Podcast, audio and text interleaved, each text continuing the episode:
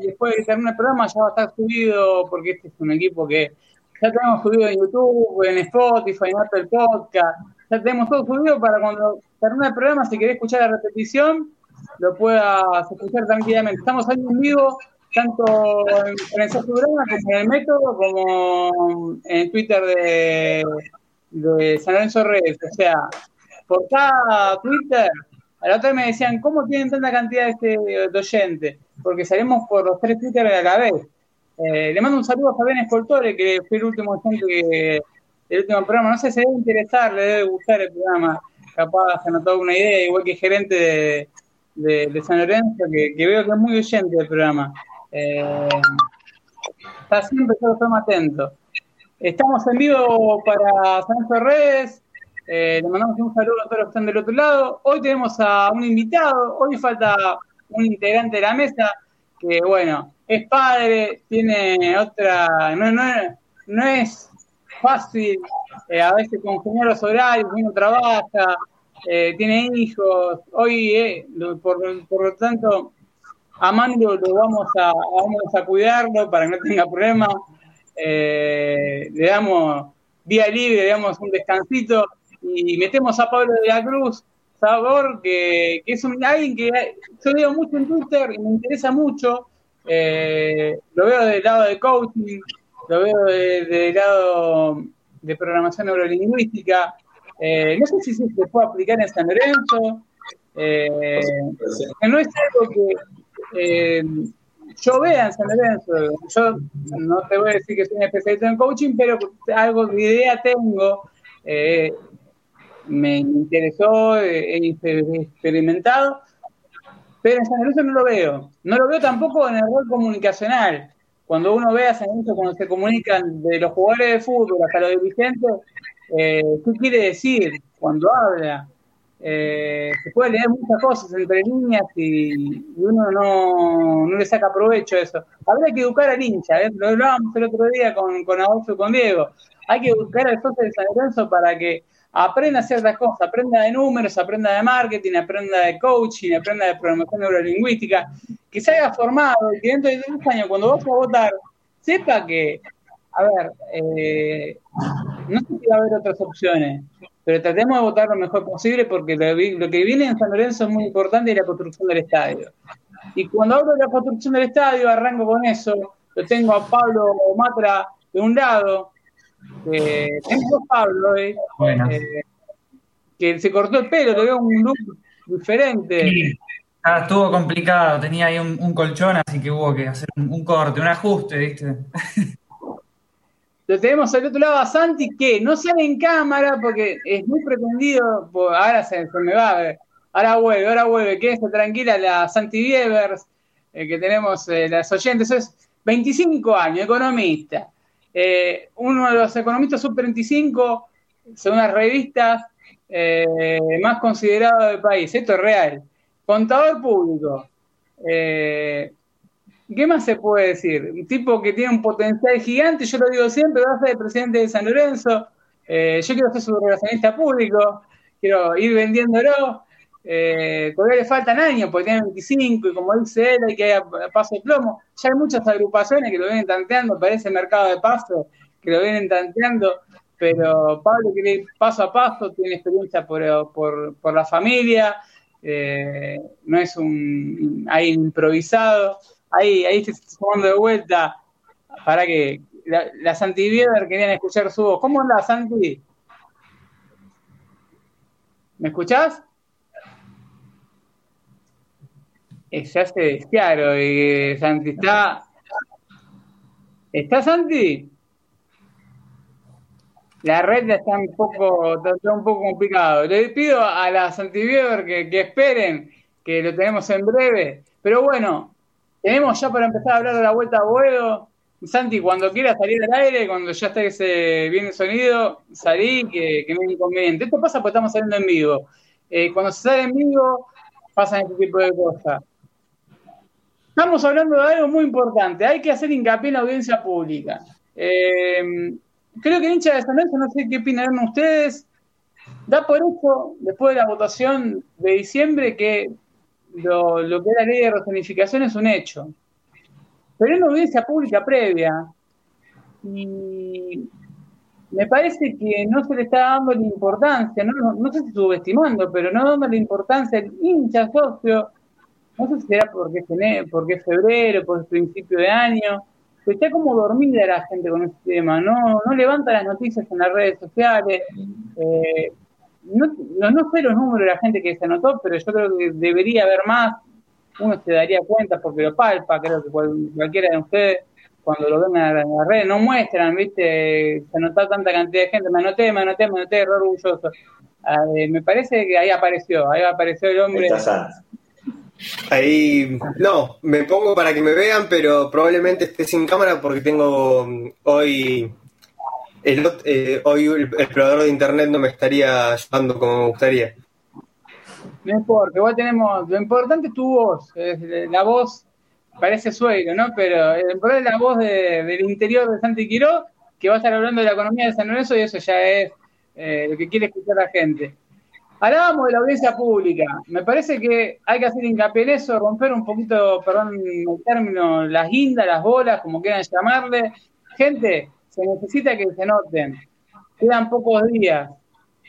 Mira, le voy a tomar de vos esto que decías del coaching. Hay una distinción que tomamos como par entre si uno se pone en víctima o se pone en protagonista. ¿no? En, una sesión de coaching invitamos a las personas que salgan del rol de víctima y que pasen al protagonista. Entonces, el hincha que dice, bueno, la dictadura, bueno, cuando nos fuimos a la B, bueno, cuando el Carrefour, bueno, pero no tengo para comprar un metro cuadrado, bueno, pero la reta, bueno, pero Macri, bueno, pero Tinelli, bueno.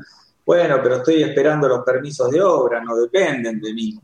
Bueno, estoy esperando, no sé, que contraten a alguien, no depende de mí. Bueno, todo eso es cierto, pero era una actitud pasiva, o sea, los que pudimos comprar metros cuadrados, los que pudimos volantear, los que pudimos estar en las marchas, tuvimos algunas oportunidades de ser protagonistas activos. La audiencia pública diría yo que de estos últimos 22 años que empezaron los hermanos Redes del 98 hasta ahora, sería como la instancia más protagonista donde todos los hinchas y socios que vivimos en la ciudad de Buenos Aires y tenemos más de 18 años, podemos participar. Es gratis, no hay que comprar ningún metro cuadrado, es sencillo, es online, o sea que no es que hay que ir a la legislatura, Anotarse es, muy fácil, lo puede hacer uno mismo, si uno no sabe, le puede pedir a alguien al costado que lo haga. Ahí por las redes estamos, eh, bueno, Marcelo Culota sería como el líder de eso, de, poder acompañar cómo se inscribe, si me llega el mail de inscripción, por lo cual no hay excusa, como fuimos 25.000 a Rosario en el 95, este es el momento de poner 25.000 en Zoom y que estalle el Zoom en la legislatura para hablar un máximo de cinco minutos. O sea, la gente que no tiene capacidad de oratoria, no puede, uy, ¿qué digo en cinco minutos? Quizás puede decir, soy vecino de tal barrio y estoy a favor de la rezonificación por San Lorenzo y la construcción del estadio y el master plan. Punto. Que diga esas diez palabras ya es suficiente para que se manifieste a favor. Y no nos podemos permitir que 18 personas, 15, 10, los que se manifiestan entre las redes y las marchas, tengan más peso que todos los hinchas de San Lorenzo, que somos como 5 millones de hinchas en todo el mundo. Entonces es como, hoy estamos a 5 de febrero, hasta el 19 de febrero hay tiempo para inscribirse y el 24 comienza la audiencia pública.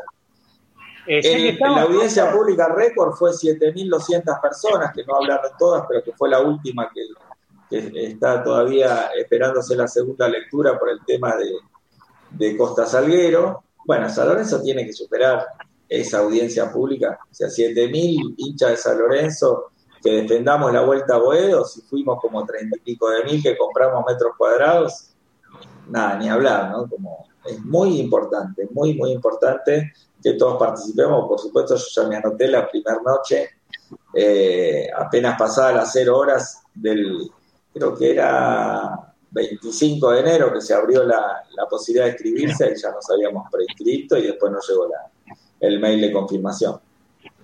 estaría bueno también que San Lorenzo de las redes sociales, le pido a autoridades del club, que hagan un poquito de hincapié, que manden mail, que manden el link de, porque es, es muy importante. Hay mucha gente por ahí que no sigue a Culota, por citar un caso, eh, no está en el Twitter. Recordemos que el 2% de la población mundial tiene Twitter. En Argentina hay 19 millones, de las cuales 11 millones son cuentas eh, que son verdaderas y 8 millones que son cuentas que son o inactivas o los famosos trolls. Eh, pero cuando uno mira, dice, no, dice, no, Twitter, Twitter, hay mucha gente que no tiene Twitter. si tenés que segmentar hincha de San Lorenzo en lo que es redes sociales, en Twitter tenés el promedio de edad de la gente que consume arroba San Lorenzo, vamos a, la fuente principal, o vamos a Mundo Soberana, eh, que son los dos que más o menos en los que tienen más cantidad de seguidores en redes sociales de San Lorenzo, en, tanto en Twitter como en Facebook. En Twitter te da un, marco de eh, edad de 25 a 55 años. ¿Qué es el hincha por lo general?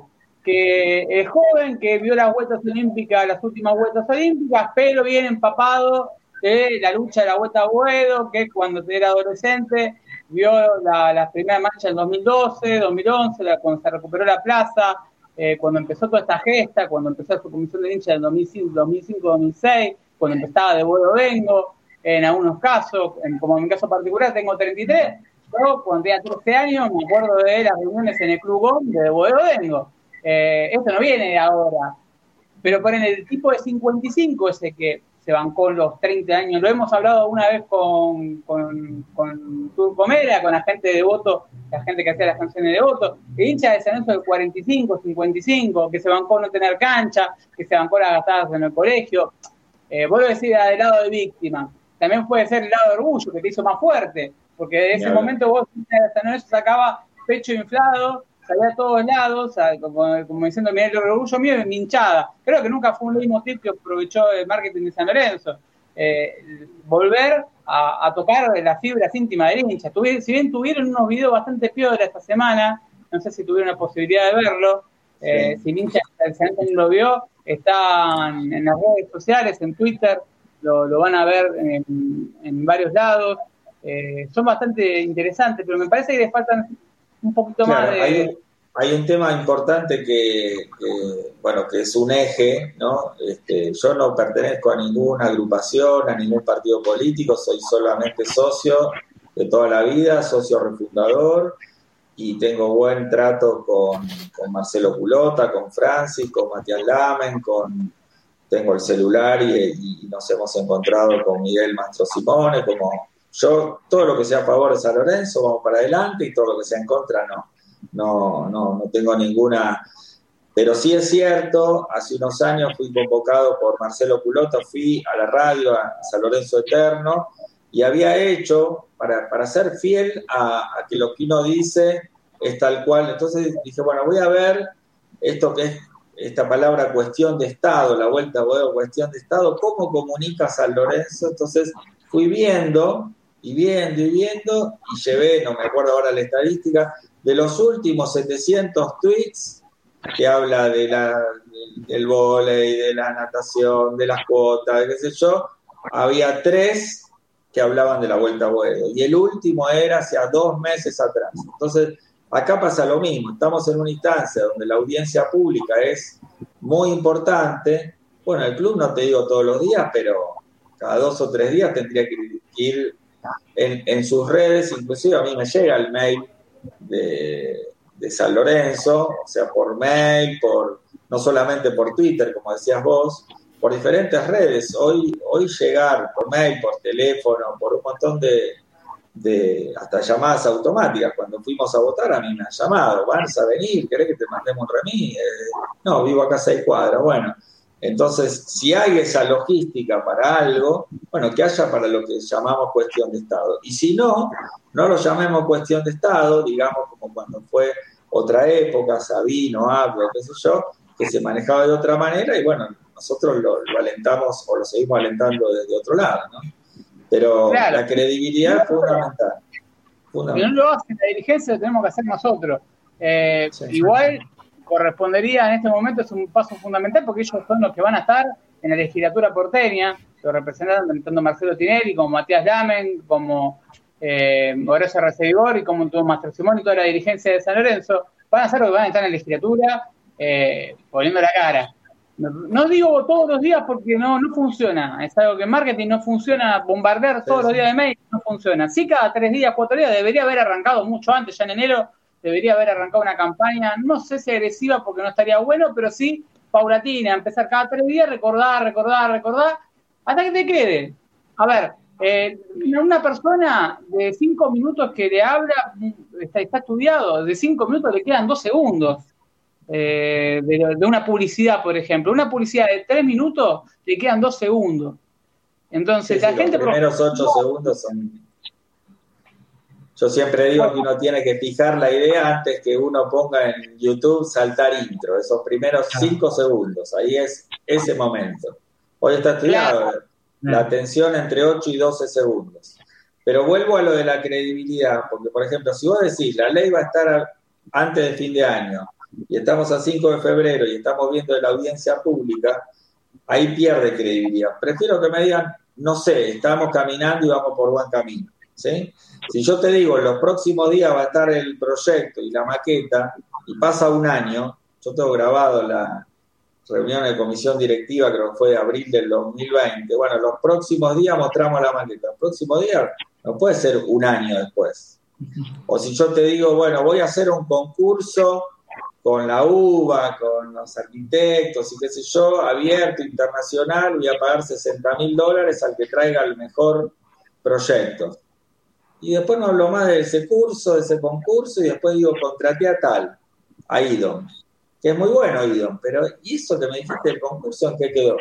Bueno, nombré tres ejemplos, podría nombrar 10 o 15, donde después cuando el mismo, la misma persona me dice, anotate la audiencia pública, no le creo, no sé cómo es, no debe ser importante porque ya lo deben tener todo cerrado. Y ahí empieza algo que es muy peligroso, es la fantasía de las personas que dicen, ah, debe estar todo arreglado entre Garreta y Tinelli, no sé, o, viste, qué sé yo.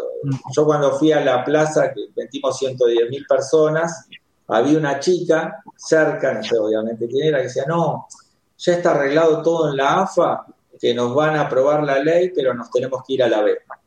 2012. ¿Viste esas cosas que uno, por supuesto, no pasa? Vos, te acordarás que previamente a que se le salga la, ley, eh, de antes del 2012, mucho antes, cuando presentó el primer proyecto lo rebotaron, lo daban por hecho y le buscaron una vuelta del gobierno porteño para, para decir, no, esto le falta esto, le falta esto, le falta esto. A ver, eh, estamos hablando de que hay muchos intereses por medio hoy te dicen que sí, mañana te dicen que no, y otro año que tenés que remarla. Entonces, no se puede permitir, hay que hacer hincapié en eso. De Pablo, tanto Pablo como Santi pueden dar fe. Ustedes estuvieron en las audiencias, en, la, las charlas con los vecinos. Eh, si bien no, no, sé si ustedes tuvieron un trato tan negativo de parte de los vecinos, eh, fue intermedio, ¿no? Y fue, no, fue a, más, a favor de San Lorenzo, obviamente, pero hubo algunas personas que, por supuesto, no estaban de acuerdo, pero si hoy te tuviera que decir un porcentaje, sería un, un 70-30. Pero bueno, ese 30, la verdad que hay que elaborarlo, ¿viste? hay que trabajarlo y, ver qué, cuál es la, duda, la preocupación y tratar de, obvio, de, reducirlo. Siempre va a haber gente que esté eh, en contra en todas las cosas en la vida, así que nada, hay que tratar de siempre eh, digamos, lograr un consenso, no importa ese 70, hay que lograr un 80, un 90, siempre hay que engrosar el número, eh, siempre va a ser más fuerte la causa, obvio. Vos, Santi, ¿cómo lo ves desde, tu óptica? ¿Cómo lo...? está con más problemas con internet que... Pero va para los números, que es más importante, pero quería que, que lo diga él, porque él fue uno de los defensores también que estuvo eh, que tuvo la posibilidad de hablar con los vecinos, hay que coacharlo también, eh, suena bien el término, para coachar un poco a los hinchas de San Lorenzo. A ver, hagamos de cuenta de que van eh, con pocas ideas, gente que por ahí se anota, pero no está tan empapada o no, no está tan preparada dialécticamente para hacerle frente. No estoy tratándolo de burro ni nada, sino porque por ahí no, no está tan empapada en el tema. si tenés que escuchar el hincha de San Lorenzo, tenés que prepararte las, preguntas que te van a hacer los vecinos. O con lo que te van a caer los vecinos, que creo que eh, es algo que sabemos la mayoría de los que vivimos el día de la vuelta asiduamente. Eh, bueno, impacto ambiental, el tema de, la gente en fines de, semana, eh, los robos, el tema de que me van a hacer pis en la puerta. son siempre las mismas, las mismas excusas, son todas rebatibles, son todas debatibles, la puedo dar vuelta a todas. A mí me pasó con hablar, pueden hablar en su momento con la famosa Griselda y se acuerda bastante de mí porque la tuve dos horas hablando, no me pudo dar vuelta un solo argumento, hasta el día de hoy sigue soñando, ojalá me tuviese, me encantaría cruzármela de vuelta y me la cruzarme en el debate. Eh, pero yo la otra vez cuando lo planteaba, yo lo planteaba del otro lado, lo planteaba, Pablo, yo tengo una consulta a vos, eh, hagamos, le este juego otra vez a Adolfo y a Diego, vos tenés 200 mil dólares, ¿sí? para, ¿Cuál es el 200 mil dólares para eh, hacer un negocio o comprar una propiedad. ¿sí? Haced de cuenta que ese no, no tiene terreno. Hoy está Carrefour o tenés el predio de Avenida La Plata así pelado como está. Con 200 mil dólares, más allá, sacate el amor de San Lorenzo de encima. Soy una de cuenta que sos una persona X. Un de perro. Sacate eh, eh, la, camiseta de San Lorenzo que cueste. ¿Invertiría 200 mil dólares en Boedo? ¿O invertiría 200 mil dólares en otro barrio que por ahí tiene más puro? Si tenés que hacer un negocio, por ejemplo, un negocio. Si tenés que hacer un negocio hoy en Boedo, como está la zona, ¿lo haría? No, no. ¿Por qué, motivo? qué motivos te daría eh, para no en la zona? ¿Qué tiene en la zona de Boedo que por ahí tiene Villa Crespo, tiene Chacarita, tiene Colegiales, tiene otro barrio? Y por un lado, que se mantuvo como hace 40 años, o sea, se fue San Lorenzo y quedó, o sea, Carrefour no aportó nada, y, si bien es un lugar lindo, con mucha oferta cultural, etcétera, de hecho nosotros vimos cómo cambió después de que vino el Pando. Este, yo vivo en, el pasaje Pereira, en Clana, seis cuadras, y hay cuatro, este, entre restaurantes y bares y ofertas, que se llenan, bueno, ni hablar la pizzería San Antonio cuando termina el básquet, eso antes no, existía y caminar por acá hace unos años era como... Entonces, mira, a mí me gusta, eh, para, para, quien necesita argumentos, hablar de, de, lo fáctico y verdadero contra lo que uno se imagina que podría llegar a ser. Entonces, una cosa es que te hagan pis en la puerta y otra cosa es que yo tenga la fantasía que en un futuro alguien me venga a hacer pis en la puerta. ¿no? Entonces, una cosa es que haya inseguridad y otra cosa es que, ay, mirá si en un futuro me vienen a robar. Entonces, San Lorenzo responde con presente y tiene un backup de 66 años de pasado en el lugar, ¿no? Entonces yo te digo, en este lugar yo ya hice un estadio, ya tuve un estadio, 60 y pico de años. Y acá tuve en la década del 50 y 60 récord de socios con gente de Boca, de River, de Huracán, de San Lorenzo, y acá pasaban 100 actividades, polígono de tiro, natación, teatro, de todo. Esto yo ya lo hice, yo tengo este backup. Bueno, me venís a mí a decir que yo era ladrón, tiraba piedras, yo tengo este backup. Y tengo lo que yo respondo con el presente. Yo soy con mi presente el que pongo el centro mío para que se vacune con el COVID. Yo soy con el presente el que pongo 400 camas en Avenida La Plata. Yo soy en el presente el que da los pollos y la comida. O sea, mi presente vale más que tu futuro posible. ¿Me explico? Mi presente, yo tengo todo lo que hicimos en el, en el, en el Bajo Flores, lo que se hizo en el nuevo, en el nuevo gasómetro, lo que se hace en Avenida La Plata. Y en un pasado muy cercano, el, convenio que se hizo con la ALSEC cuando las, mujeres se hacían las mamografías, los días del niño en el Pando, el cine, me acuerdo este, con el conejo del secretario de Cultura de, la provincia, que eh, eh, los chicos del barrio, los chicos y los grandes íbamos a ver cine al Pando, o sea, eso es la realidad. Entonces, San Lorenzo ya beneficia en tanto y en cuanto lo que es.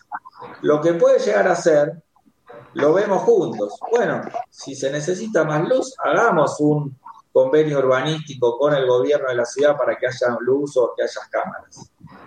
Cuando yo completé este encuentro con los vecinos y me preguntaron telefónicamente por qué había elegido la parte deportiva, educativa y cultural, le dije, porque esto lo puede hacer San Lorenzo, porque ya lo hizo, ya tenemos vacante que lo sabemos hacer.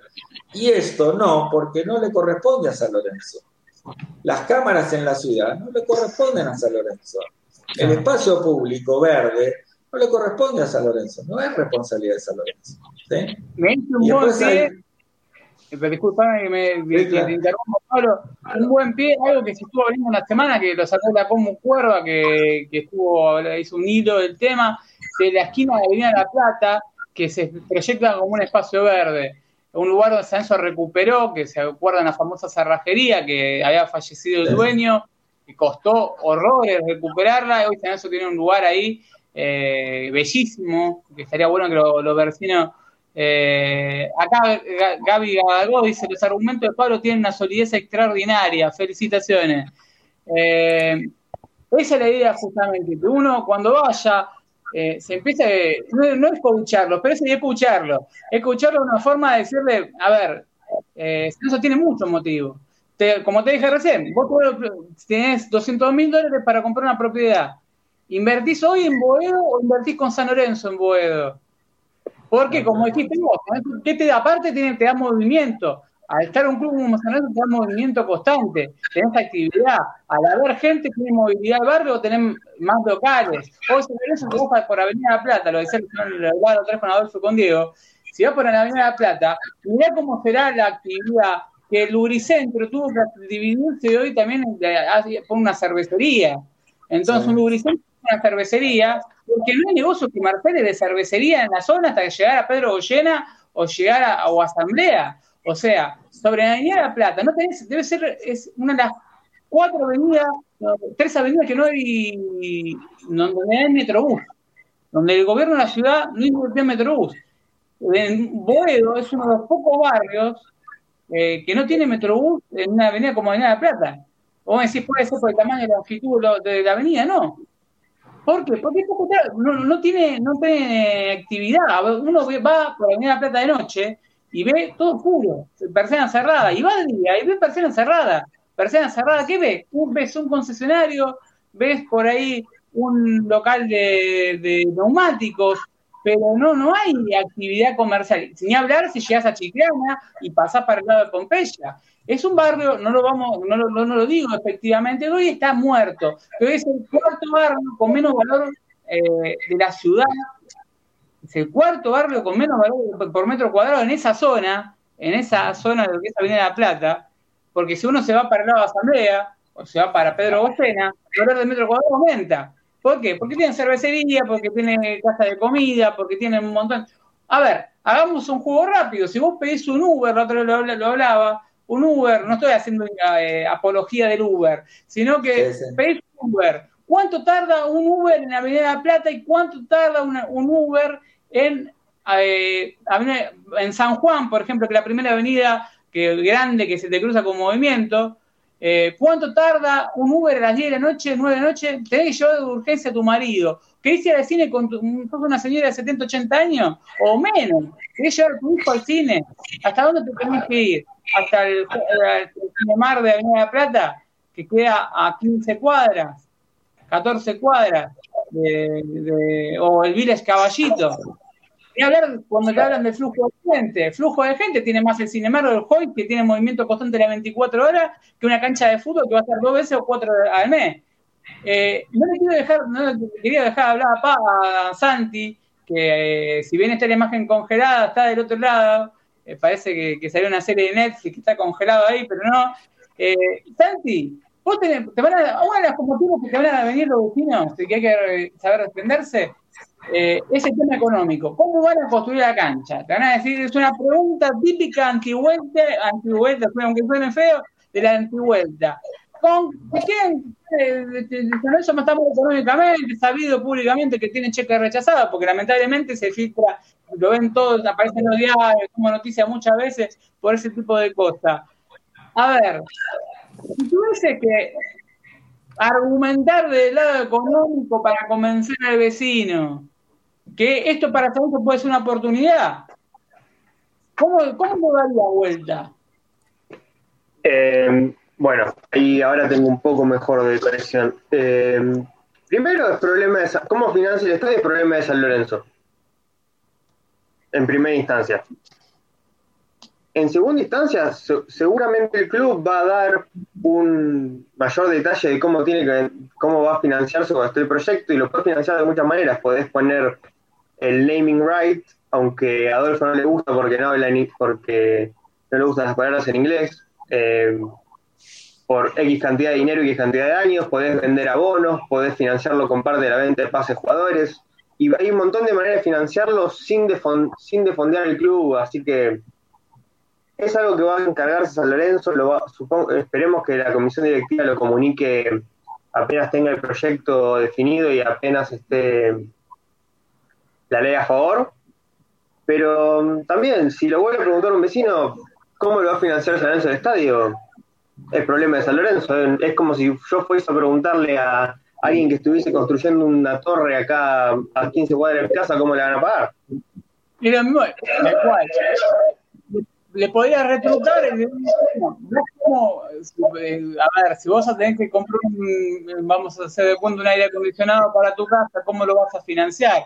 Yo no te estoy preguntando cómo lo vas a financiar. El tema es eh, que si San Lorenzo lo hace o no lo hace. Eh, puntualmente. Entonces, otro, otro argumento que también suelo ver en las redes sociales, en Facebook, que la gente tiene que evitar, hay que decirlo. Eh, parece boludo decirlo, pero hay que romper un poco las bolas. La gente de no se tiene que prender en las peleas en Facebook con los vecinos en la, la página de fanpage del gobierno de la ciudad. No tienen que entrar en esa, porque lo que buscan es eso. Entonces, late, salí, no, te, no, no, no, no entres en, la discusión tonta porque no, no sirve, no le sirve a nadie, porque es donde se, donde se agarran ellos, de, la supuesta violencia o, de la supuesta eh, cuando te hablan de escupir, vomitar, siempre usan palabras de, como lo decía el otro día, el psiquiatría son enfermos. Eh, parece que la palabra que, tienen ellos es un problema de, enfermedad que dicen la gente me vomita, me escupe, todo fantasía, porque nada pasa. Y si pasara realmente, estaría bueno que el club tenga, por ejemplo, una línea donde se haga la denuncia, se muestre la prueba correspondiente y San Lorenzo actúe de oficio, actúe con la policía o con, la policía de la ciudad con, o con quien tenga que con seguridad privada, para que esa persona que hizo eso vaya presa o eh, apague las consecuencias del acto que hizo. Es simple, se le da una solución por eso, Ale, por eso, Ale, eh, vuelvo a decir que nosotros tenemos el respaldo de la realidad. Por ejemplo, eh, cuando fue lo de la Casa Amarilla, que se trató de los terrenos que le donaron a Boca, hubo patoteros que fueron a la legislatura, hubo cuchillazos, no sé si se acuerdan de ese momento, hubo un entongue por atrás. San Lorenzo no solo hace una marcha pacífica y que después eh, em, barre y junta todo lo que se tiró y se consumió y deja la avenida mejor que lo la dejaba y saca una foto y muestra, eso es la realidad, sino que va por la tercera ley. Nosotros no vamos, o sea, uno dice violencia, ok, mostrame la violencia, no, no te la puedo mostrar, pero quizás puede venir. Ah, ok, bueno, yo te muestro que mi idea va por la ley la ley del 2007 con 40 votos a cero, la ley del 2012 con 50 votos a cero, la ley del 2021 con 57 por ahora a cero y una abstención. Nosotros vamos, tocamos el timbre de donde hay que tocar, vamos por la ley. Hay que hacer, hay que contratar una consultora holandesa que, o danesa que eh, la contratamos. Hay que abrir con los vecinos, abrimos. Hay que abrir el polideportivo o el predio para los vecinos entre tal horario tal horario, lo abrimos. Hay que hablar con los vecinos, hablamos. Entonces, la realidad de saca, porque una cosa muy importante es en, magia se llama, yo tengo algo, lo quiero abrir y esto no existe. ¿Por qué no existe? Porque yo te mostré algo que se llama misdirection, dice mirar otro lado. Y es lo que decía Santiago. ¿Qué significa resonificar? Volver a tener la posibilidad de tener ahí lo que estaba. Entonces, si la pregunta es cómo lo van a construir, hablemos de la resonificación, no de la construcción. De la construcción nos ocupamos nosotros, te agradezco. Lo que estamos charlando en la audiencia pública, en la legislatura o en los subs del gobierno de la ciudad, no es cómo San Lorenzo va a construir un estadio, es resonificar o no resonificar. Eso es con los vecinos. Lo demás lo arreglamos en familia entre los 70.000 socios, 60.000 o los que sean. Lo mismo a la pregunta, ¿qué van a hacer con el Pedro Videgain? ¿Qué van a hacer con otro estadio? La misma respuesta que dio Santiago. Hablemos de resonificar, porque si no, todas las preguntas van al córner o van a la pelota afuera y te preguntan, ¿qué pasa con los cheques rechazados? Eh, no sé, y un montón de cosas que no tienen que ver con la resonificación. Resonificar es vos me quitaste esto y lo quitaste. Es más, si el gobierno de la ciudad hizo una lesión a San Lorenzo, una lesión de ingresos, una lesión moral, una lesión cultural, etcétera, le tendría que reponer eso, inclusive Hacienda, o sea, plata. En su momento, cuando dijeron no puede salir la ley de, ¿cómo se llama? de restitución histórica, se me, cruza con reparación, de restitución histórica, porque la ciudad no puede poner dinero para volver a comprar el predio, ahí fue que dijo, bueno, nosotros lo volvemos a comprar, hacemos un fideicomiso. Entonces, no perder el eje, el foco es la resonificación. Por eso es muy importante que participemos en, la, en las audiencias públicas que empiezan ahora en 19 días. Y también cuando uno dice, por ejemplo, te, estaban hablando, te hablan de el tema de lo que son los ingresos de San Lorenzo, eh, ese típico de pregunta, obviamente, no caer eh, Pedro Beguén está en Pompeya, en todo caso habría que hacerme una pregunta a los, vecinos de Pompeya. A mí me gustaría saber por qué los vecinos de Pompeya no se le hacen la misma pregunta que le hacen los vecinos de Buedo, que tengan las mismas posibilidades, porque a ver, a ningún vecino de, Pompeya de la zona aledaña de la cancha de San Lorenzo se le hizo una pregunta a ver por qué estaba estadio ahí, tampoco a la de River, tampoco a la de Boca, ni, ni a ninguna. Al único club que le están haciendo esta pregunta es a San Lorenzo, que tuvo una cancha durante más de 60 años. Eh, más allá de, como decía Santi, el tema, hablemos de la, ley de resonificación. Y cuando hablemos de la ley de resonificación, habría que preguntar a los vecinos qué significa para esa resonificación. Y si cuando, porque es muy fácil decir, yo estoy en contra porque quiero pasar a mi perro porque tiene un espacio verde. Te hago una pregunta, una repregunta. En estos 40 años que estuvo Carrefour, 30 y pico años, ¿cuántos espacios verdes hubo en Carrefour? La plaza que tenían estaba totalmente abandonada, en un estado deteriorado. No era una paz, no era una plaza. No protestaste durante todo, con todo el respeto del mundo, durante todo ese tiempo, por tener un espacio verde, que era, es totalmente entendible, como para que el vecino entienda, a ver, yo soy vecino de Boedo, y yo también quiero tener un espacio verde, pero no puedo exigir a San Lorenzo lo que, a ver, el primer terreno siempre fue de San Lorenzo, desde antes, el barrio vino con San Lorenzo. San Lorenzo formó el barrio. A ver, cuando uno tiene que decir de, dónde viene, de dónde sos, de Boedo, ¿con qué lo asociás? Con San Lorenzo. De donde tenés que guiarte, guiar un taxista, tenés que venir hasta venir a Plata en clan. ¿Cómo lo, ¿Cómo lo asociás? Con San Lorenzo. Siempre lo asociás directamente o indirectamente con San Lorenzo. Bueno, partamos de esa base. Si vos tenés justamente ese, ese motivo para agarrarlo, es decirle, bueno, che, pero vos me estás diciendo que hace 40 años que queremos un espacio en verde en, en Boedo. Bueno, decirle a la reta o al jefe de gobierno, a quien quiera, que te, hay por eh, Boedo muy grande. Y hay, hay fábricas abandonadas, hay un montón de lugares que nadie pregunta nada. Parecía que San Lorenzo tiene la culpa cuando, otro motivo más, en Carrefour tiraban desechos químicos. Acá estamos hablando de que va a haber movimiento social, movimiento de chicos, movimiento escolar, va a haber más seguridad, por lógica, vas a tener más comerciantes, no vas a tener que ir a comprar pucho si fumás, si sos un fumador, o una Coca-Cola a las 12 de la noche y estás mirando para todos lados cuando vuelves a tu casa. Eh, a, los, los vecinos de las torres, justamente, a ver, ¿qué pasó cuando construyeron el abasto? el abasto era una zona en ese momento no valía lo que vale, hoy el metro cuadrado en Abasto, aumentó. Pero en esa época hubo mucho, y no estamos hablando de una época que había la inseguridad que hay hoy. Eh, en el Abasto, en una zona del capital federal más abandonada, que cerró, el cerró lo que era el Abasto como, como mercado en sí.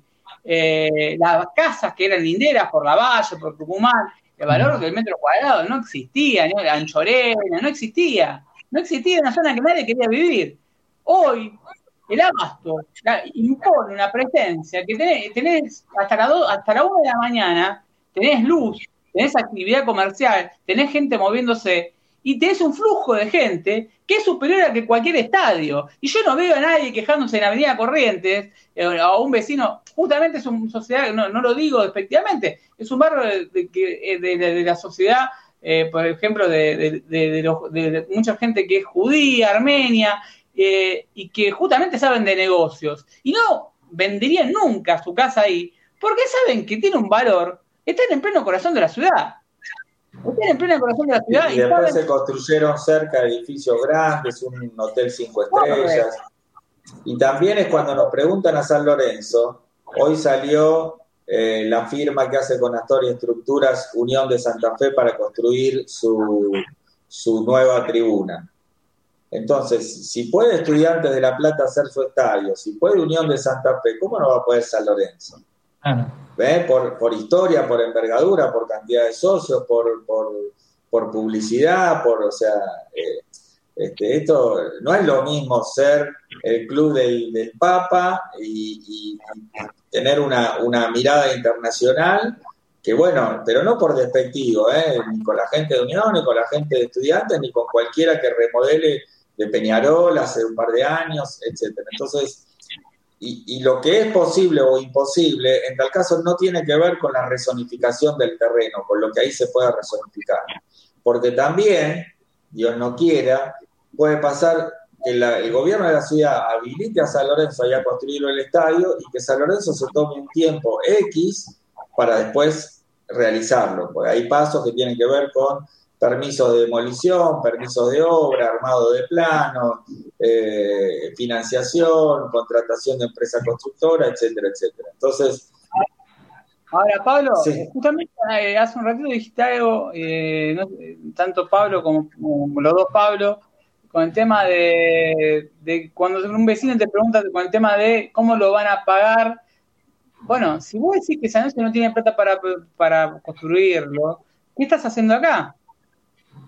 ¿Qué estás haciendo acá? Porque, a ver, eh, significa que tu inconsciente te está traicionando, porque eh, tenés miedo de que San Lorenzo construya un estadio. O sea, por un lado está diciendo que San Lorenzo financieramente no puede construir un estadio, sin embargo está perdiendo más de 5 minutos de tu vida, 10, 20, 30, lo que sea, en un Zoom, para que San Lorenzo no lo construya. Entonces. Bueno, Miguel Mastro Simone utilizó ese término cuando, cuando defendió muy bien la causa. Miguel dijo nosotros, vos nos preguntás cómo vamos a hacer este estadio, yo te digo que como antecedente, como institución, ya hicimos dos estadios. Nosotros hicimos el estadio, no lo dijo él, pero lo sumo yo.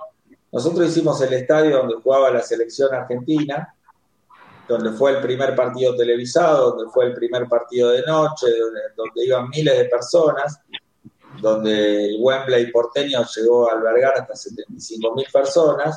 Nosotros construimos ese estadio y nosotros construimos otro estadio que inauguramos en el 93 a cada 20 cuadras. O sea, si yo te digo, vos no podés hacer esto y vos me decís, yo ya lo hice dos veces, eh, yo lo que te estoy diciendo es, lo tuyo es una fantasía, lo mío son dos realidades. Exacto. No hay vuelta, no hay, no hay cuestión. Y vuelvo a decir, te respondí esta porque quise, pero hablemos de resonificar. Hablemos del daño que hizo la dictadura. Yo estoy armando, porque a mí me gusta todo lo que es oratoria, etcétera, mi guion para los cinco minutos. Y mi guion va a tener que ver con la comparativa de cuánto le cuesta a San Lorenzo cosas que a otros clubes no le cuestan tanto por arreglos. O sea, nosotros no tuvimos ni la suerte de tener a Perón que nos haga el estadio de cemento como le hizo a Racing, ni las cosas que le, ni los terrenos que le donan a Huracán, a Independiente, a Racing, a Boca, ni nosotros, o sea, hoy querés ir a River a usar parte de las instalaciones, si no podés, o a Boca, o nosotros tenemos que abrir parte de nuestras instalaciones, ¿eh? el, predio que, conforma eh, donde está el Polideportivo Roberto Pando, para eh, medio como apurados obligados por el gobierno O sea, San Lorenzo hace cosas que no hace nadie. San Lorenzo es el club que más activo estuvo en el país, en el país, te digo porque Francisco Chiván trabaja con, con Matías Lama en mano a mano, ahora en, todo lo que es la envergadura de clubes del país, en todo el tema de, sanitario del COVID, en Bajo Flores, acá. Eso es irrefutable. O sea, ¿querés que vayamos a ver las 400 camas? Están, ¿querés que, o sea, entonces, eso es nuestra potestad, es nuestra posibilidad. Eh, a Vélez viene la autopista y le hicieron así, la autopista cambió la traza por Vélez. No le dijeron a Vélez acá te tenés que mover. Y nosotros nos tuvimos que mover por una calle, que son 20 metros, 16 metros. ¿Sí? Que no abrieron. Que no abrieron aparte, ¿no? Este, eh, entonces, como eso está documentado y como eso está, eh, ya no, no hay formas de... Nosotros escuchamos cuando, cuando se trató en el recinto 57 a 0 y una abstención, eh, ya no está en tela de juicio lo que pasó eh, en aquella época de la dictadura cívico-militar. Eso ya no se discute, eso ya... Lo que estamos viendo es cómo reparamos esto, por eso la ley de reparación y de restitución histórica, y la reparación no es completa si no es con resonificación. Si después nosotros tenemos la resonificación y ahí como club, como hincha, queremos construir la Torre de Babel, es cosa nuestra.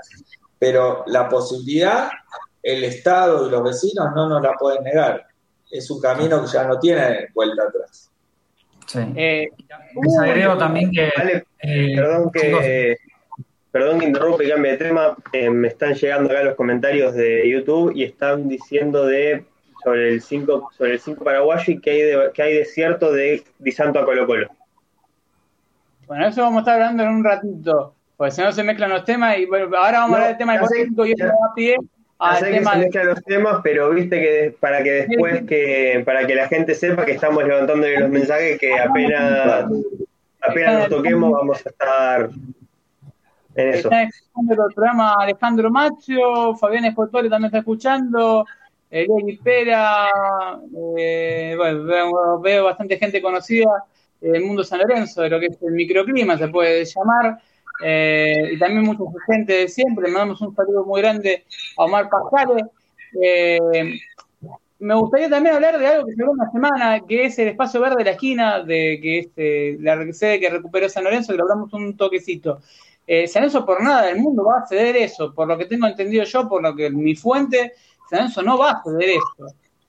Ese espacio como un espacio verde. No sé de dónde salió, pero San Lorenzo eso no lo piensa negociar. En algún momento en la presentación de las 93 páginas del PDF de la legislatura, el croquis del master plan mostraba esa esquina como un espacio verde. Eh, la realidad es que nosotros también estamos defendiendo un master plan o un proyecto, medio como hicimos cuando compramos los metros cuadrados, que todavía estaba Carrefour, y que nosotros compramos metros cuadrados confiando. Por eso es muy importante que también institucionalmente, bueno, si está un colector en línea, sería como la línea directa con Marcelo Tinelli, de que IDOM presente, en realidad no IDOM, sino San Lorenzo presente, sería ideal antes del 24 de febrero que comienza la audiencia pública, el master plan, el proyecto, cómo sería, no tanto por si la tribuna tiene tantos escalones o tiene tal color, sino los usos, ¿no? Las ubicaciones. Bueno, acá va a haber tal cosa, acá va a haber un espacio verde, etcétera. Esa esquina aparte es una casa que tiene un, capital cultural e histórico, no es que es, mm. una, casa que se remodeló manteniendo las líneas arquitectónicas, este, que, en, que en algún momento salió creo que 350 mil dólares o una cosa así, que siempre comparado, esto lo digo siempre, comparado con los precios que se manejan cuando traen algún jugador de Berreta que uno dice 2 millones, 2 millones me compro 10 propiedades de 200 mil dólares en, la manzana y amplío la oferta y me vuelve plata por tener más socios. O sea, yo soy así. Podría decir una cosa, San Lorenzo con las compras de Salazar, Budiño, Castro, por citar alguno, Cachira 600 mil dólares, contrato de Corochini, contrato de Bergini y varios más, creo que si hubiese comprado todas las torres de, de, Incran, la, mayoría de las propiedades ya hubiesen sido de San Lorenzo. No lo digo en joda, ¿eh? lo digo de verdad. Estamos manejando un, presupuesto que es gigante. La gente no tiene ni idea de la plata que maneja San Lorenzo nuevamente. Eh, y cuando hablamos de esto, eh, le doy pie a Santi. Le doy pie a Santi para hablar de números. Y ahí me va a dar pie también para hablar de refuerzos. Eh, hubo esta semana un acuerdo con agremiados por una deuda que era de 300 millones. Estuvo Mastrosimano y Rosales con Sergio Marchi, donde lograron llegar a un acuerdo por 200 millones, si no me equivoco. 200, 200 millones, un adelanto y ciertas condiciones para asegurarse que San Lorenzo va a hacer el pago de esos 200 millones en el plan de cuotas que establecieron. Ahora, yo te pregunto como contador, sacándote la camiseta de San Lorenzo, primero. Ah, ah, hoy me puse la remera porque hubo una persona que dudó que dudó de los colores. Eh, creo que eh, si conocieran tu historia, eh, mejor guardate. Diría, ese hincha. Eh, es un Santi nació con San Lorenzo. Bueno, Marcelo Curta puede dar fe, creo que lo conoce de que de bebé. Este, estuvo es, amigo de, mi viejo de, siempre. La primera vez que fue a la cancha tenía, la primera vez que fue a la cancha de San Lorenzo fue un segundo tiempo y no fue a la cancha de eso, fue a ver a San Lorenzo en cancha de ferro visitante con seis meses. Ahí, son, historias de vida, de, estamos contando en el método de San Lorenzo, pero bueno, estábamos hablando de un tema económico, más allá de ese, de ese comentario de un boludo, ¿no? Pues siempre hay que decirlo, eh, siempre hay alguno que hace un comentario, aquí en Twitter siempre, que te germinás, tirás una semilla y te queda un boludo, perdón que lo diga así. Eh, vos, Santi, como contador, no te hablo como hincha de San Lorenzo, eh, ¿cómo lo ves el acuerdo? Mira, voy a citar a un conductor de que está mal, pero no tan mal. Guido Casca. Porque está mal que, que tener que recurrir a estos acuerdos porque juntaste 300 millones de pesos de deuda. Pero si vos, una vez que te a negociar, conseguís una quita del 33% de lo que debes, conseguís pagarlo en cuotas, obviamente después te van a... Y las concesiones que vos ponés, porque dicen derecho de televisión internacional. Los derechos de televisión internacionales no es los derechos de la tele por jugar copa. La, pelota de derechos de televisión del torneo que cobra San Lorenzo hay una parte que es lo que se cobra por lo que se vende en Argentina y otra parte lo que se cobra por vender afuera. Lo que San Lorenzo le cede a agremiados a modo de garantía es la de la pelota es la porción que corresponde a los derechos afuera. Y ahora una pregunta, ¿es el presupuesto está estipulado? O sea, cuando se... No, eso no, eso no está, en el presupuesto no figuraba algo así. Esas, son, esas negociaciones se van dando a medida que, que va corriendo el ejercicio. El presupuesto lo que establece es cómo la dirigencia cree que va a ser el año en cuanto económicamente.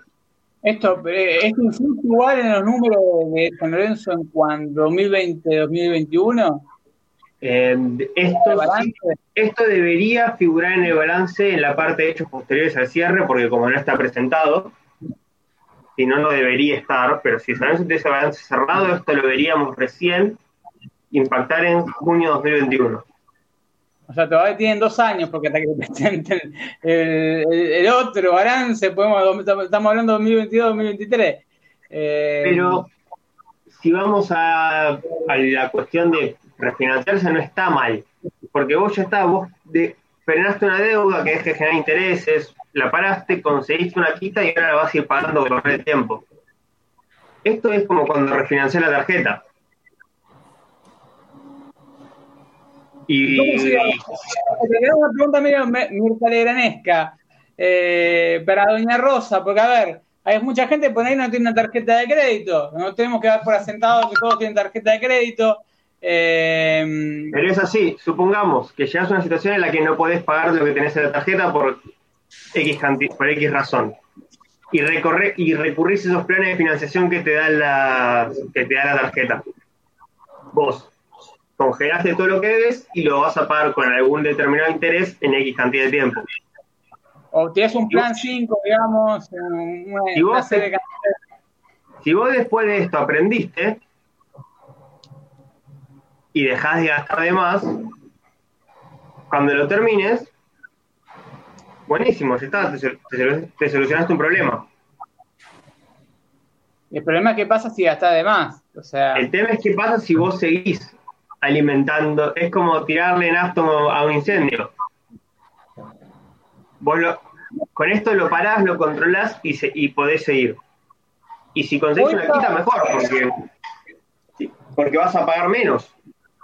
O sea, como contador vos lo ves algo que está bien, está bien, armado, vamos a decirlo públicamente, está bien armado para, vamos a ver, sacaste intereses, lo frizaste, se puede decir, como me contaste vos el otro día, se frizó la deuda de alguna forma u otra. Igual lo tenías que pagar, son deudas que tarde o temprano lo tenés que pagar.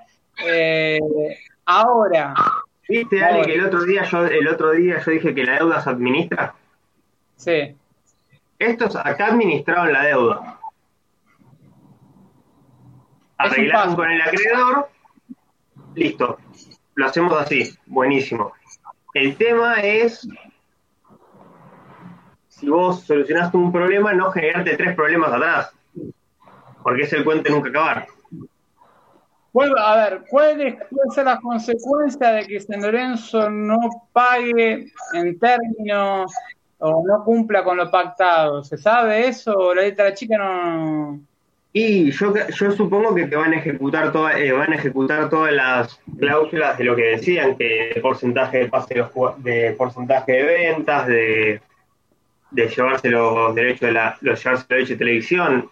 Hay un montón de garantías que deben estar establecidas en el acuerdo. Santi, te hago una consulta. No sé si a, uno que esté escuchando, eh, o Pablo sabe, uno, uno de los dos Pablo sabe el tema del estatuto bien.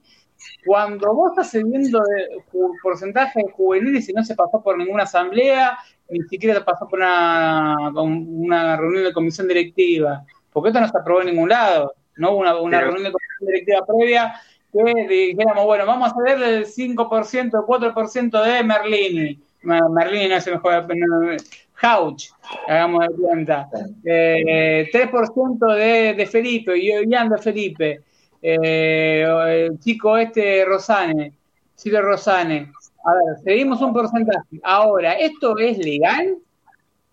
Es que lo que, lo que, lo que yo tengo entendido por el acuerdo es que San Lorenzo no se dio porcentaje de pases, sino dijo que cuando los vendamos, X cantidad de plata, cuando vendamos jugadores, X cantidad de plata va para el acuerdo.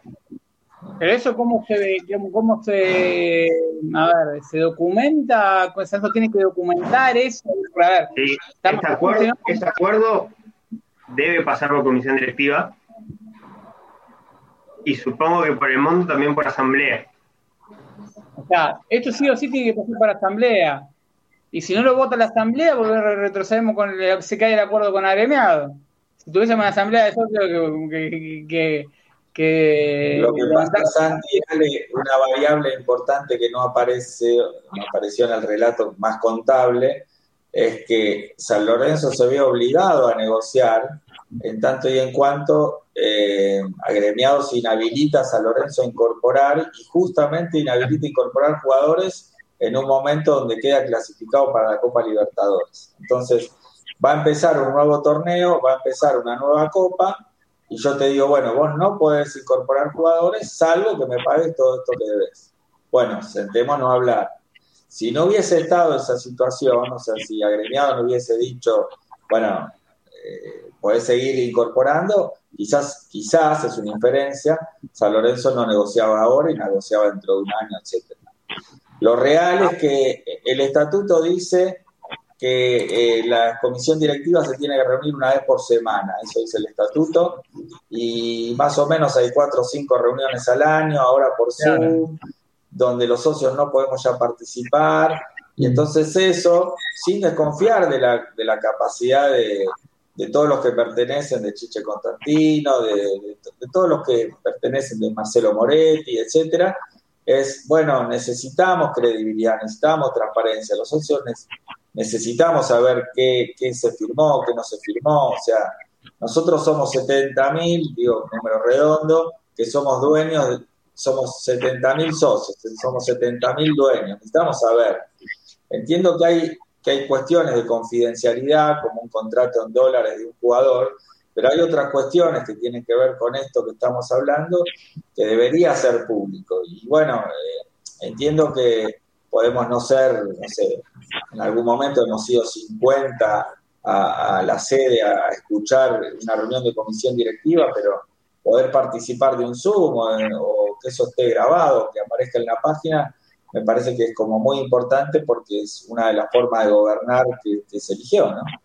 Sería muy lógico que después de la reunión de comisión directiva, un par de comisión directiva, cuando hablo de un par, un dirigente, eh, cuente punto por punto, a ver, qué es lo que se trató, para que muchas veces lo que pasa en las redes sociales es que cuando uno lee el temario eh, o lee el comunicado de San Lorenzo escueto, tiene pocas palabras eh, o está mal narrado y uno lo ve y, te insulta, se da, hay mucho, la gente se enoja eh, y después se saltan los partidarios y la embarran más todavía porque es como que eh, muchas veces desinforman en lugar de informar con el tema de lo, que se habla en comisión directiva, hasta que habla un dirigente, sale a hablar y se aclara un poco más el tema. Pero en el medio, vos ya saliste en el diario, ya se mencionó el tema de la reunión de comisión directiva, agitaste un clima interno eh, importante.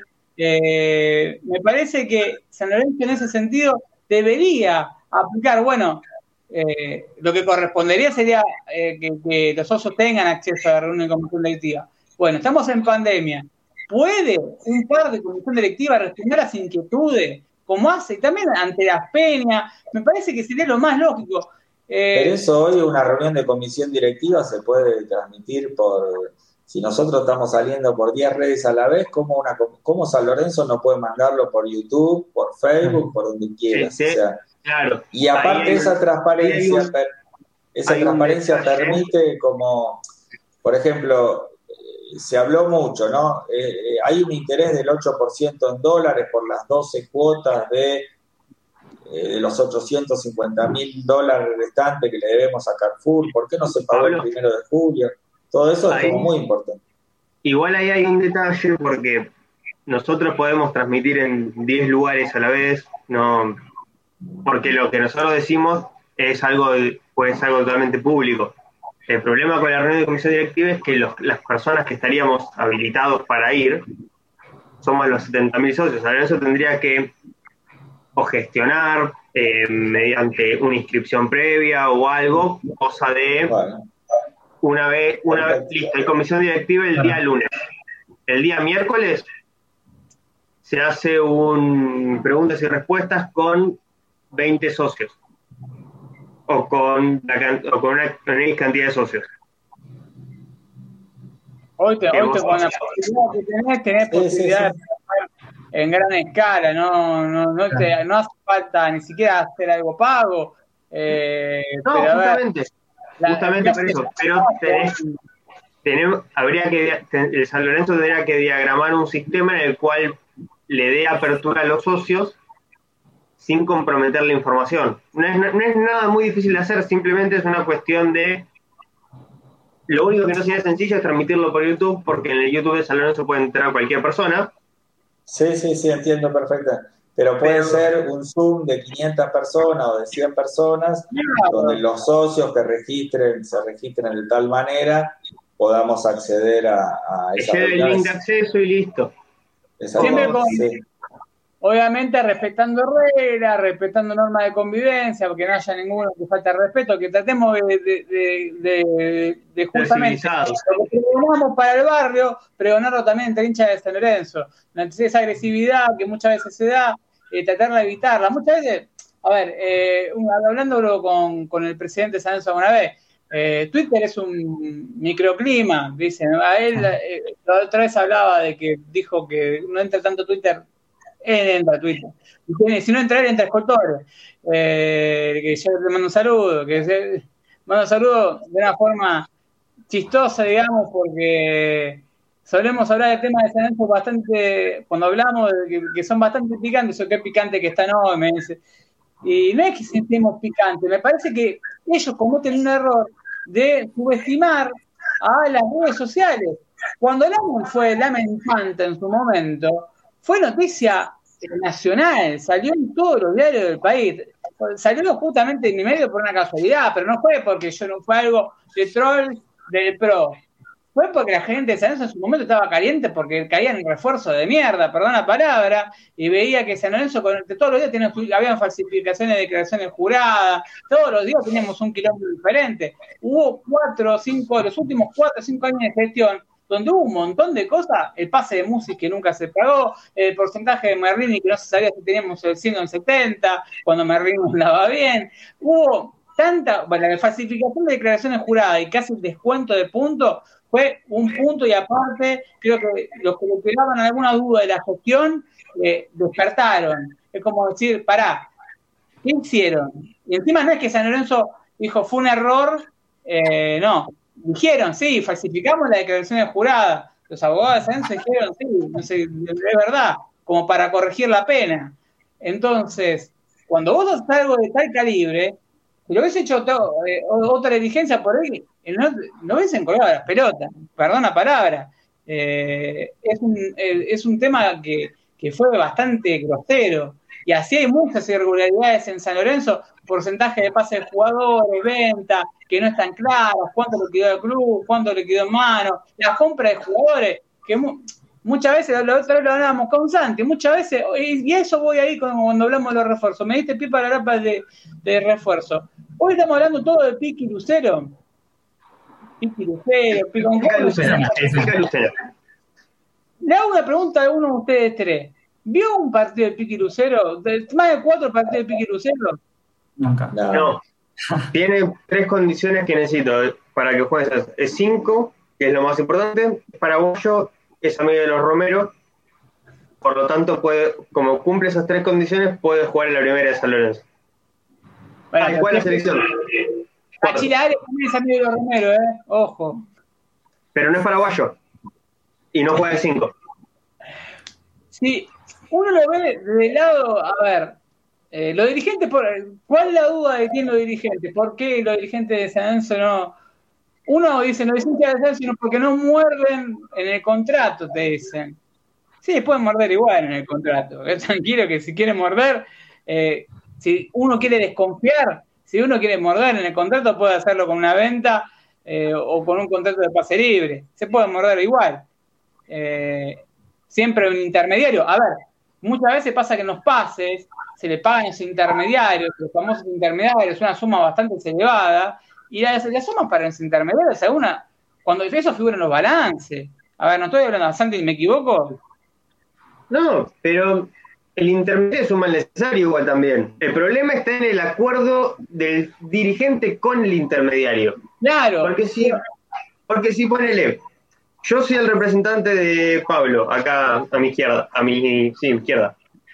Porque yo lo traje al programa y después cuando lo y después si lo vendemos, yo cobro una comisión está bien, pero yo no voy a arreglar con vos devolverte X plata por, por la comisión que me correspondió por haberlo traído. Pero ahí tenés un problema también de que cuando, cuando, decimos que no hay números claros en San Lorenzo, también tenés ese tipo de problema. Vos haces un intermediario. ¿sabes? Te voy a dar un ejemplo. ¿Sabes? En su momento le alquiló a Grueso Torres, rentería, departamentos en Puerto Madero y quedó debiendo una suma bastante elevada en cuanto a alquiler, no se le pagó el alquiler durante todo ese tiempo. yo no puedo creerlo. Cuando pasaba esto, eh, no porque no se merecieran vivir en, donde quisieran, también por alquiler de auto, todo esto figuró. Eh, también figuró en el portal transparente, aunque no pueden creer, una de las pocas cosas que figuró en el portal transparente fue esto. Y cuando uno caía, caía con argumentos. Yo cuando veía lo de Paco Julio, eh, decía, ¿qué pasaba? Cuando vos Claro, cuando vos cuando lo lamen a hacer portal transparente, a ver, ¿quién va a desconfiar si te están diciendo que es un portal transparente? Puedo decir, a ver, se te están poniendo a, la vista todo, es porque es transparente, no te van a estar mintiendo. ahora, ¿alguien se puso a verificarlo? Eh, punto, punto. A ver, ¿alguien vio por ejemplo, la, las obras del club, la torta de 96 millones de pesos que había y cuánto correspondía? Y vos te dabas cuenta que eso también iba, si lo cruzaba los datos, iba con donaciones, por ejemplo, las canchas de sintético que donó Tinelli o, la iluminación que donó Moretti y figuraba como un gasto de 4 o 5 millones, o que el palco Juro figuraba como 2 millones de pesos, cuando San Lorenzo le está dando un espacio físico a una empresa suiza que en realidad te tendría que estar pagando a vos, ¿no? San Lorenzo haciéndole un palco a ellos. Eh, por más, para más cómodo que sea, lindo, y, a ver, vamos a decir, eh, a nivel marketing, marketing es un lugar que vos traes a presidente de un club del exterior, lo podés llevar y, o podés hacer relaciones y quedás bien. Eh, estás pagando 2 millones de pesos, figuraba, porque decía torta 96%, decía 2%. El 2%. Entonces vos decís, pará, eh, no, no, era 96, un poco más, pero el monto que, que de julio eran 2 millones de pesos. Vos decís, pero pará, esto era una donación. Si la cancha de sintética era una donación de Tinelli, que salió eh, mismo en, en, la asamblea de socios y las redes sociales, se publicó. Entonces, cuando uno cruza estos datos, dice, bueno, che, pará, acá hay algo que no va. Lo mismo pasa con el tema de los intermediarios. Cuando se le firma un contrato a un pibe que recibe un primer contrato, también hay acciones intermediarios. No es en contra de los representantes, porque no, los representantes es su negocio. Cada uno tiene su profesión, los representantes defienden a, su jugador como un abogado representa a su defendido. Ahora, lo que digan los intermediarios y lo que va al club, ¿cómo lo hace figurar a ver, ¿qué tiene un recibo? Eh, no existe eso. Es todo de palabra. ¿Cómo sé que eso va después a, la caja de San Lorenzo? ¿Cómo lo hago figurar en un balance? Eso de fasaje, de ITA, a veces son muy grandes. Lo mismo que hablábamos de deportes federado en su momento, que la caja de deportes federado, eh, cuando supongo, había un deportista que uno hizo una denuncia porque cobraba, no sé si se acuerdan, porque tuvo un problema de gasto en la casa, eh, que le pagaba a una persona X, monto y mostré el recibo que le pagaban. Y yo se lo mostré a Leandro Martini, que era el abogado de San Lorenzo, y le digo, mejor no digo lo que me dijo Martini cuando lo vio. Eh, el recibo era X, era un recibo de, que te dan. Sí, los, recibos Estrada ahí, lo completabas con un carbónico y lo mandabas. Recibí 20 mil pesos de Juancito Pérez, ¿no? no estoy hablando, no sé si Juancito Pérez en alguna actividad, es un nombre ficticio. Recibí ahora, no estaba nombre de San Lorenzo. ¿Cómo haces para que esa plata sepas, por más que tengas buena fe, creas en la persona, creas que es un tipo re bonachón, ¿cómo haces para saber que esa plata ingresó toda en la cerca del club? ¿No era más fácil hacer un método de tratar de que todo pase por un sistema electrónico? Estamos en el año 2020, 2021 por ahí que alguien no tenga tarjeta de crédito, tenés voilà, eh, tarjetas pre, o alguna tarjeta prepaga donde vos le cargás la cifra y después ahí lo cargas en San Lorenzo. Digo, hay cosas desprolijas que San Lorenzo tiene que corregir. Hoy estamos hablando de los refuerzos. Con la misma inquietud que digo, leo que dicen, le piden a Moretti que interceda para traer, con Romero, eh, no sé si lo leyeron, que interceda con, con la llegada de paraguayo este Lucena. Porque eh, hizo llegar eh, Moretti, se ve a varios partidarios eh, que estaban intermediando en las renegociaciones. Entonces, llegué a ver un cartel, no sé si lo vieron en Twitter, que aparecía la figura de Moretti y los paraguayos, como si Moretti fuese un salvador. No estoy en contra de algo de Moretti, estoy hablando de algo que parece que algunos son amigos y otros enemigos, y me parece que no es ni una cosa ni la otra. Está mal que aporte de, afuera cualquier dirigente. No se lo vota para eso.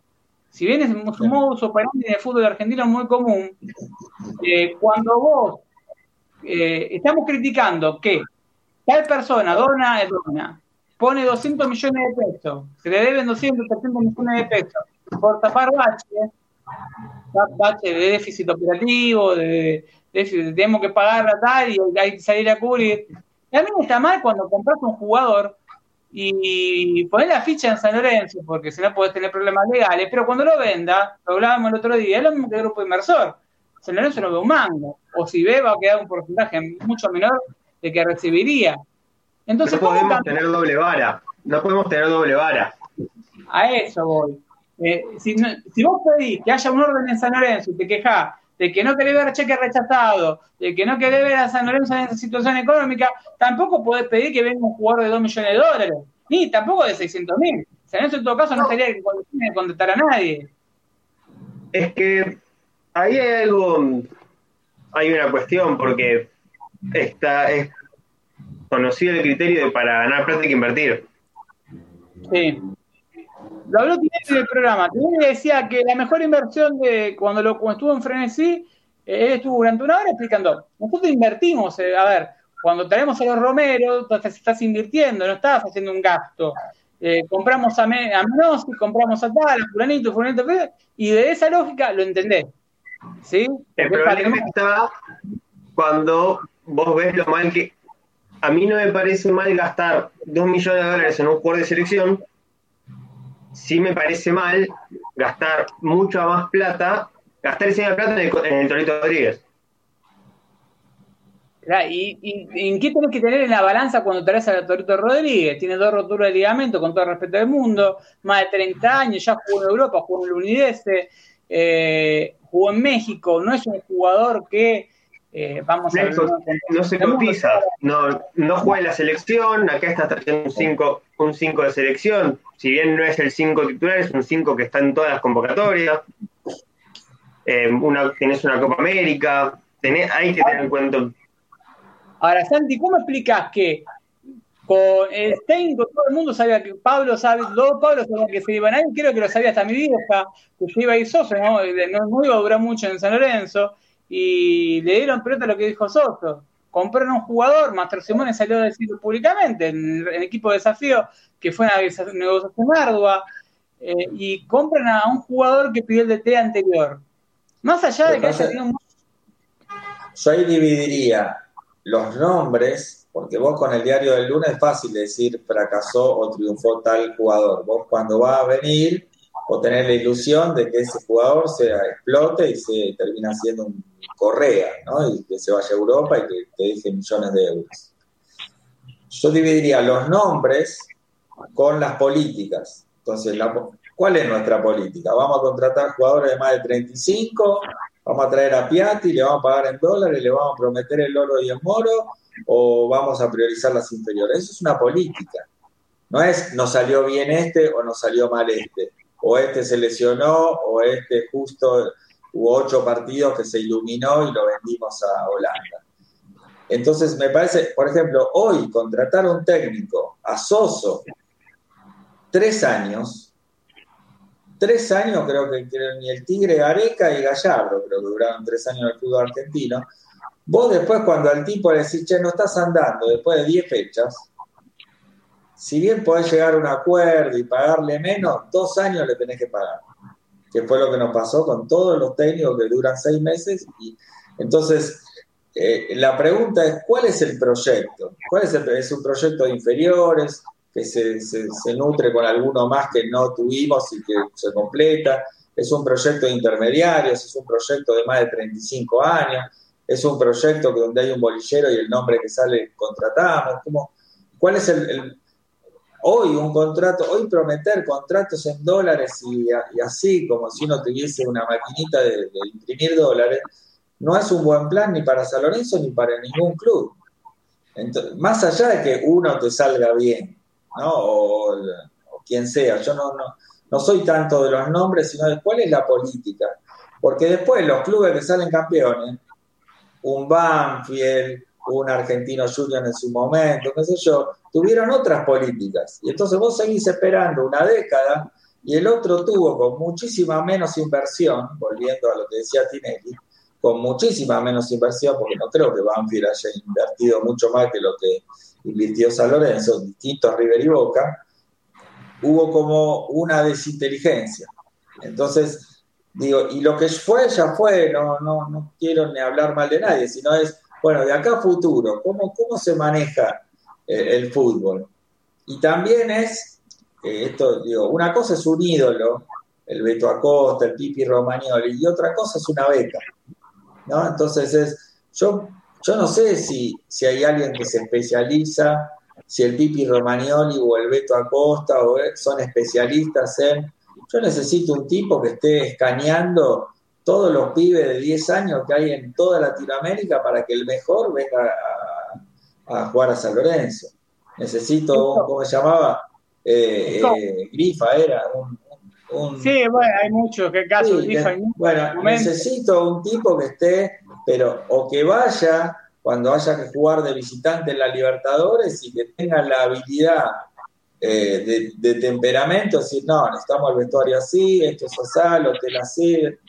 Entonces, me, parece que si no, el departamento técnico de fútbol se va nutriendo de, viejas glorias que terminan siendo con toda la buena voluntad y todo lo que nos han dado como, como futbolistas, como dividir. Nosotros necesitamos los mejores en cada rol. El que es bueno negociando que negocie, el que es bueno. Yo no serviría para presidente San Lorenzo y negociar. Es otra lógica. Y hay otros que necesitamos el mejor en las cuentas, el mejor en la abogacía, el mejor en las ideas, el mejor en la construcción. Me parece que ahí, en, la parte futbolística, no, no, no sé, creo que el 2014 para, para estos últimos 6, 7 años no, no hemos podido hacer pie. Le hago una pregunta a Pablo y otra a Santi. Ustedes como socios, y también a Pablo, dos Pablo, ya que. Eh, a ver, como socios, a ver, vamos primero con Santi. Eh, te una consulta. Vos dijiste un modelo otro día, dijiste modelo River, que tiene muy distinto el de San Lorenzo. Lo argumentaste, lo explicaste, pero bueno, en público se renueva. Eh, ¿Qué diferencia entre el modelo River y San Lorenzo? Yo tengo hoy, hoy por ejemplo, volvieron a repetir, que es el cuarto mercado de pases que River todavía no incorporó. Eh, y acaba de vender a Santiago Sosa al Atlante United no sé cuántos millones de euros. Ahora, eso es una política. Te puede gustar, bien o no. River vende un jugador. Vos lo explicaste el otro día. ¿Cómo sería eso? Porque River ya se puso en mercado de pases. Todavía ahora parece que estaría para Vecino, un jugador que juega en Deportivo Cali, que estaba en Platense, que Gallardo solo, la verdad que, lo, ubicaba. Eh, y yo te hago una pregunta a vos. Eh, de ese lado, del lado de hincha socio y futuro dirigente. Eh, ¿cómo... creo, que River, creo que River puede hacer eso porque River tiene resultado deportivo. Porque River tiene un tiene el mejor gerente de fútbol del fútbol argentino, que no es Francesco y Gallardo, eh, que tiene más o menos la máquina que la va haciendo funcionar pero ya el mismo sistema le está pidiendo traer jugadores nuevos. Lo que yo haría si tuviese que gestionar el fútbol es, hay dos o tres tipos de refuerzo. la figura, que es el único que puede cobrar en dólares, que en este caso San Lorenzo tiene dos figuras, que son los, dos que tienen que cobrar en dólares. Están los jugadores que son realidad, que, que puede ser un Ramírez, para ponerle nombre propio, y después vendría a estar las apuestas. Esos son los tres tipos de refuerzo que puedes tener. Pero las apuestas no, no es eh, comprar por comprar, sino es, tener un jugador totalmente escauteado y saber qué es lo que va a hacer y cuánto te puede llegar ir y dónde. Y vos, cuando llega cada libre pase, le vas al técnico y le decís, ¿qué necesitas? Necesito un 5, un 6 y capaz un 9. Bueno, ¿cuál es la prioridad? El 5. Bueno, el 5, toma, estos son los jugadores que, para nosotros son total prioridad. En el 6 necesito una realidad, bueno, acá tenés esta carpeta de realidades, estos son los centrales, estos son los centrales zurdos. Y capaz un 9, bueno, te traigo una apuesta. Estas son todas las apuestas que vimos que nos gustan para San Lorenzo. Toma. Y el técnico ahí tiene que dar un par de variantes. Y en base a, a dónde tenés catalogado a cada jugador, es cómo, cómo encarás la negociación. Ahora, también se puede clasificar de la misma forma que accedemos juvenil o de clasificar juveniles, clase A, clase B, para, para, la gente que no sabe. Eh, se hace un sistema que clase A, clase B, clase C. Vos, por ejemplo, clase A te le puedo poner un Federico Gattoni, te puedo poner un Matías Palacio, un Hauch, eh, jugadores que están por encima de la media de las inferiores del fútbol argentino, que se destacaron por, encima de en las inferiores. Eh, y tienen edad, una edad interesante y tienen las condiciones que de selección nacional, por lo menos, o de selecciones juveniles. Un clase B, un jugador bueno, un, por ejemplo, un, Herrera, por digamos decir, un, jugador que, que, se destaca, pero no es, no es un crack, es un buen lateral, por citar un caso, por citar un nombre que se me ocurrió ahora. Un clase A en su momento podría haber sido Gay, un clase A Senesi, eh, un clase C, puede ser clase C, y capaz que necesita rodar, un Martellani, un Martejani que está jugando en la reserva hace dos años y se estancó. Ale, podemos darle clase A Correa, clase B Villalba, clase C Navarro. Claro, si uno seguía la para... de San Lorenzo, yo escuchaba al coordinador de San Lorenzo y te das cuenta, te cuenta que tiene un desconocimiento total de las inferiores de San Lorenzo. El día que cuando agarra las inferiores de San Lorenzo dice, no, porque yo sale una nota de dos, dos páginas en el y dice, no, Adrián asumido hace menos de cuatro meses. Fue después un partido con Racing, ganamos 3 a 0, no sé si se acuerdan, en cancha de Racing. Eh, creo que la camiseta azul que tenía dos tiritas rojas al costado. Exacto, sale la nota sobre Correa. Yo digo, y está la nota no es contra Fernando Conchunchoglu, sí. El tipo estaba hace cuatro meses en San Lorenzo. No, porque yo, eh, dirigiendo la reserva, que la dirigía Carotti, que venía diciendo un campañón con la reserva, y dio un golpe, un mazo, no Valdo Colochini, que no tengo nada, ni en contra de Valdo Colochini, ni en contra de Conchunchoglu, y un golpe porrazo, un tipo que había hecho un campañón en secta, un campañón en inferiores, por edad lo limpiaron, le regalaron un autito y hicieron volar a San Lorenzo. Perdón que lo digan así. Le donaron un auto y lo bajaron de San Lorenzo. No laburó más en San Lorenzo. Lo pusieron supuestamente como coach. Pero un tipo que había sacado campeones en las inferiores estaba con la reserva que fue la reserva que te dio a Correa, a Villalba, eh, que te potenció un montón de jugadores, Catalán, Leandro Navarro en su momento. A ver, después que hayan salido bien no, pero fueron jugadores que en su momento San Lorenzo los tuvo en su plantel y tuvieron rodaje. Ahora, cuando yo leía, en un momento dice, no, porque yo cuando hace un gol Correa, tenemos un gestito para demostrar que como, que nos conocemos, amistad. Y yo me quedo, se somete ese tremeste. Y la reserva, Correa no lo tuviste ni, dos partidos porque ya lo habían subido a primera. ¿De qué me estás hablando? Lo había subido Pixi eh, eh, en un partido que, veníamos de perder dos seguidos y tenía, empatamos en cancha si se acuerdan, con un zapatazo que se lo come Sosa. Si Pixi perdía ese partido, no había Nito Rico, no había. El gol de, ah, el gol de la bomba Navarro de casi mitad de cancha. Exactamente. ¿Qué pasó? que Estracualur se iba a echar después de romper penal. Exactamente, mira que no recuerdo. Eh, me traes a la mente, Estracualursi. Eh, ¿Qué pasó? Navarro le dio el pie, hizo un gol de mitad de cancha para que le, vamos, vamos los pibes anduvo bien Navarro, y bueno, probamos Contreras, y entró Correa, y entraron todos, y ¿qué pasó? Fue un efecto contagio, entró Villalba, Villalba jugó con Racing, y ese se gambeteando de atrás en mitad de cancha, que se hasta la 1 porque la verdad... bueno, después, después no hablemos cómo terminó el partido, pero sí. El arranque fue espectacular, pero ahí te das cuenta que había una idea de juego, todo, pero los resultados no se estaban dando. Santos perdió esos dos partidos, perdió esos dos partidos, eh, y era el tercer partido y empató. Si ese partido lo perdía Pixi, se iba. Dio resultado, de otro partido ganamos. hay una foto que está acá todo mojado. ese, es un empate, ese es un empate con Godoy Cruz sobre la hora. Claro, eso lo salva. Pero, que nos lo llevamos puesto, que hubo, que mm, me acuerdo que lo habían pedido, la gente, Romañera estaba viendo la escena y la gente lo pide, y Pisi no lo pone, y creo que pone a Franco Jara. Sí, puso Mirabaje, no me acuerdo. Y después, bueno, San Lorenzo lo empata y después de ahí ya empieza a ganar. Con la remontada de los pibes. Fue una remontada de los pibes que le dio un aire al club. Cuando uno habla de los pibes, es también una renovación de aire positivo en el club. La gente quiere ver juveniles. A ver, ¿qué es lo que más... A ver, ¿qué bueno o malo? A ver, ¿te pueden salir bien uno de cinco? Bueno, con que te salga bien uno de cinco, te salga un balance. Perdona que lo diga así. Pero es que es así. Hoy, por ejemplo, si San Lorenzo tienen que vender, en, tienen que cerrar un balance y tenés que ver jugadores vendibles. Monetti es un jugador del club, no. Donetti es vendible, no. Eh, Herrera es vendible, sí. Catoni es vendible, sí.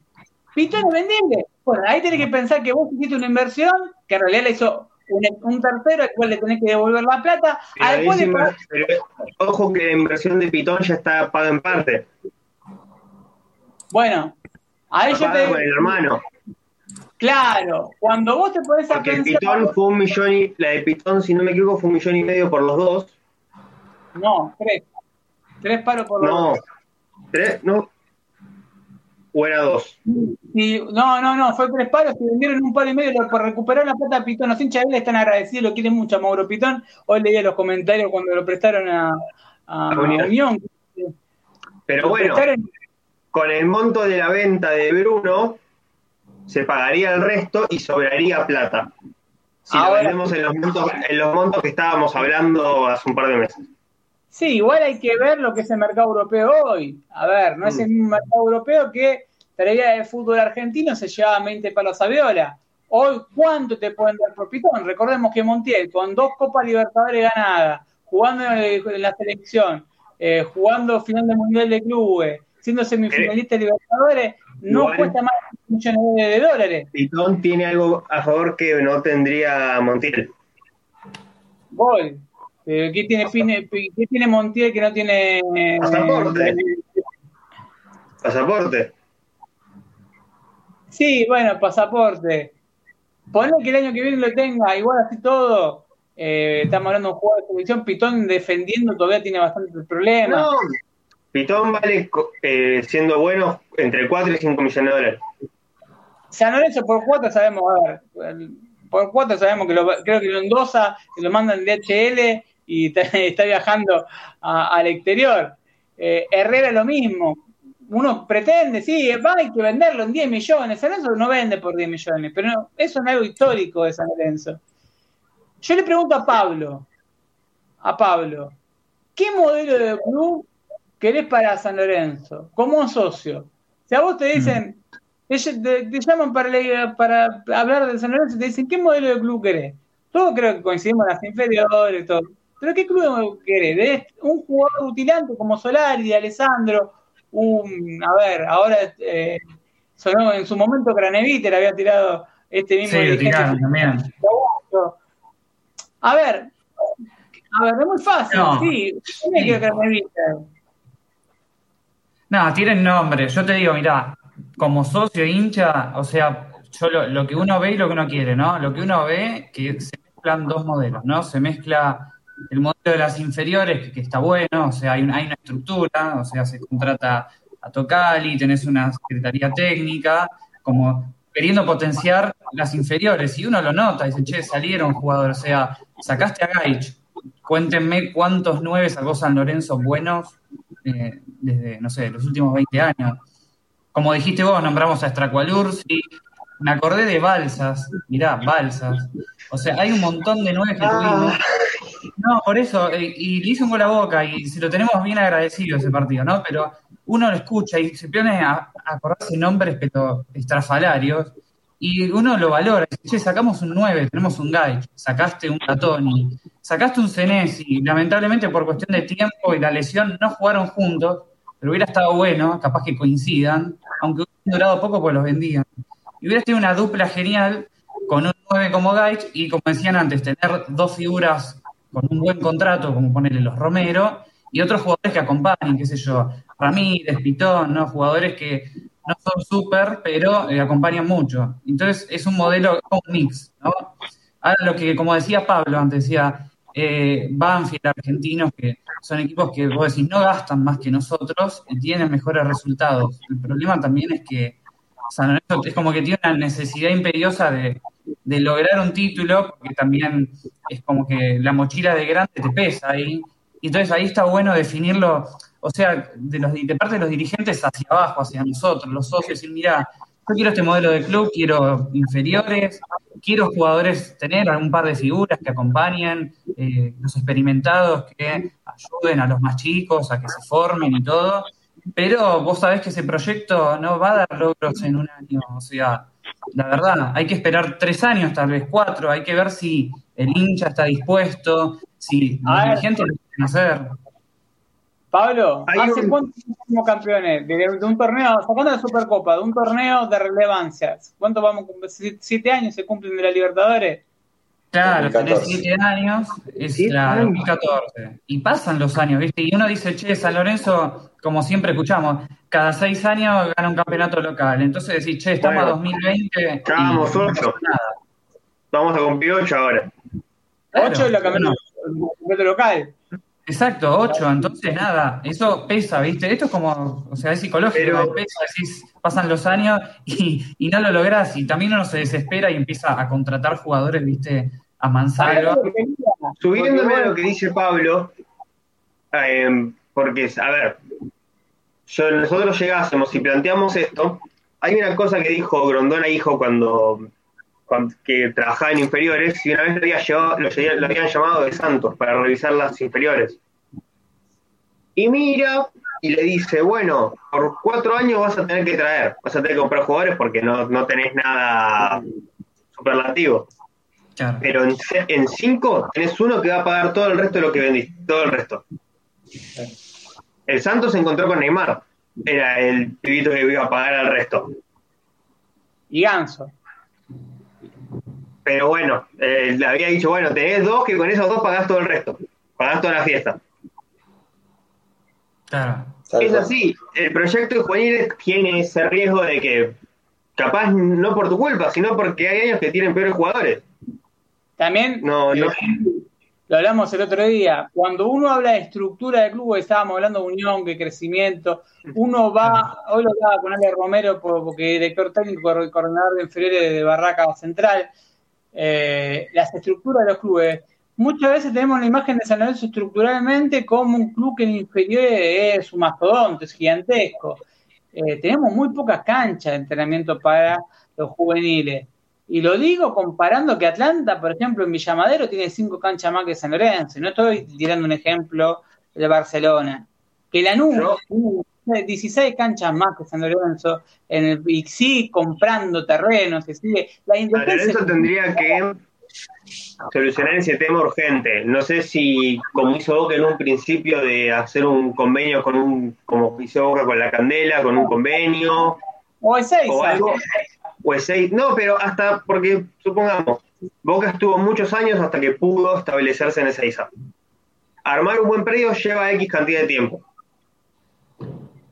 vos tenés que ponerte ese objetivo a largo plazo y mientras tanto lo tenés que, lo tenés que remar, lo tenés que salvar. Entonces, vos decís, bueno, yo voy a hacer un convenio con X, con el, predio de Almeida en Benavides, que tiene varias canchas, donde eh, se me ocurre así en el aire. Hacer un convenio con ellos y le decís, bueno, te alquilo todos los días de lunes a viernes seis canchas para plantar lo que estoy haciendo acá, lo que me falta acá. Bueno, acá se, abre algo como muy interesante que es esto de, yo por ejemplo, eh, diría que no estoy a la altura para yo definir qué modelo de club futbolístico, pero si hay una pregunta más grande, ¿qué modelo de club queremos más allá del fútbol? Entonces, es un, es un modelo de, de 100.000 socios, es un modelo de un estadio nuevo, es un modelo que mantiene la pata social, cultural y deportiva, es un modelo que sale a comprar 30 jugadores de 500 mil dólares cada uno porque hay que mover, pero que eso después es eh, pan para hoy, hambre para mañana, es un modelo a largo plazo. Acá hay una distinción del coaching muy interesante que, que es la diferencia entre el éxito de proceso y el éxito de resultado. No hay nadie que pueda garantizar un éxito de resultado. O sea, yo no puedo eh, sumarme y decir, no sé, este, voy a salir campeón.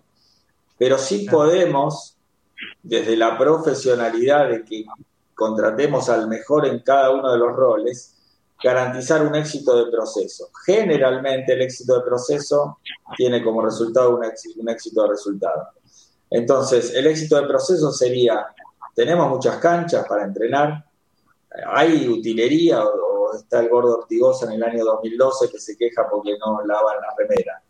Eh, eh, no sé, este, entrenamos doble turno o entrenamos un turno solo. Eh, ¿Tenemos un nutricionista o no tenemos? ¿Hay un psicólogo? Entonces, si yo garantizo esa, esa continuidad del éxito del proceso, me puede llegar a dar un éxito resultado. En cambio, si yo quiero algo mágico, algo mágico, bueno, trae a ver quién puede ser Soso, listo, Soso. ¿Y quién puede ser? Estos tres o cuatro jugadores, listo.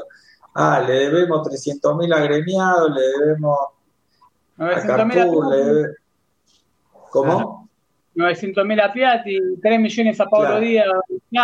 Entonces, como es un tema, porque vos no sabés con cuánta plata contás, porque todo el tiempo está tapando baches. Entonces, eso debería plantearse de, de verdad a la dirigencia, dejar un poco el ego de lado. Sería, creo que un paso adelante como club, es decir, es más, todavía tienen, tres años de, mandato, casi cuatro, pero hasta diciembre faltan mucho tiempo para que termine su mandato.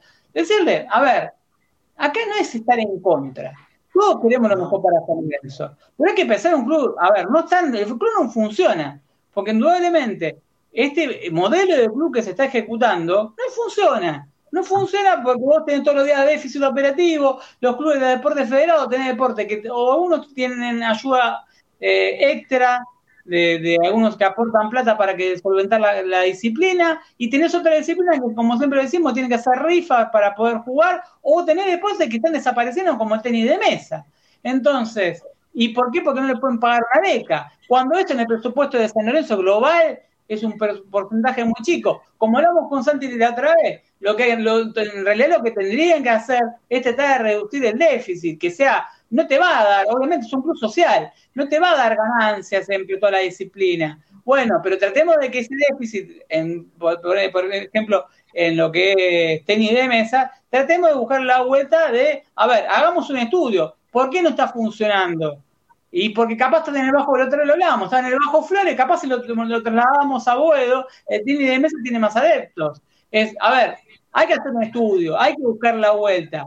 Eh, tratar de que San Lorenzo, dividir a San Lorenzo, lo mismo con la construcción del Estado, dividir los ingresos de San Lorenzo. Un ingreso que está por abonado, aunque va a ser medio muy, muy difícil por cómo está el tema del dólar, por más que eh, haya, haya mucha gente que quiera colaborar, venta de abonos a empresas, eh, el nombre del estadio. Hay muchas cosas que se pueden debatir y se pueden debatir con grandeza, como un club gigante que es San Lorenzo. Ahora, es hora de parar la pelota y decir, che, esto, el año que viene no tenemos más para vender. Venden a Gatoni. Si vos no pones a, eh, si no le da rodaje a Palacio, Alexander Díaz, si no la rompen, depende sí o sí de un jugador inferior. Menos si no tiene valor de reventa, lo compraste en 3 millones, va a tener, va a cumplir 30 dentro de poco. Eh, Torito Rodríguez no tiene valor de reventa. Eh, Ángel Romero y Oscar son jugadores más de 27 años, 28, ya muy difícil que tenga valor de reventa poder recuperar la que pusiste, pero no, no, no son, son jugadores de franquicia en todo caso. Eh, mm. pero Donetti no tiene valor de reventa, entonces Monetti no es nuestro. Entonces, cuando vos te pones a mirar así globalmente, decís, esto me preocupa, porque a futuro, a corto plazo, tenemos una camada que está Lucho Sequeira, que está Matías Palacios, pero si no los pones es muy complicado para el panorama futbolístico y económico de San Lorenzo a, corto plazo. Santi, los balances no, sé cómo lo vamos a dibujar. Santi, yo ya sé que se tiene que ir en breve y vamos cerrando el programa del día de hoy.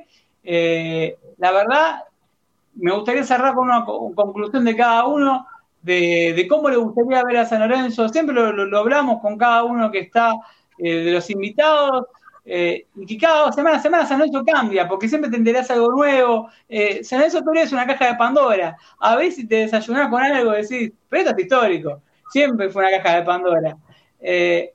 Pablo, te agradezco, Pablo Sabor, te agradezco por, haber participado del programa. Fue un gusto muy grande.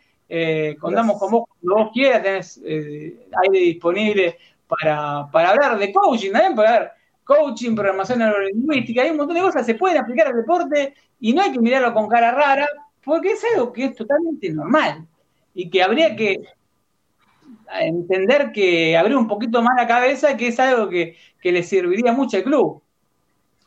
Tener ciertas para cerrar, bueno, obviamente agradezco la, participación, ustedes me conocen solamente por, por las redes, por lo que voy publicando en Twitter y la participación.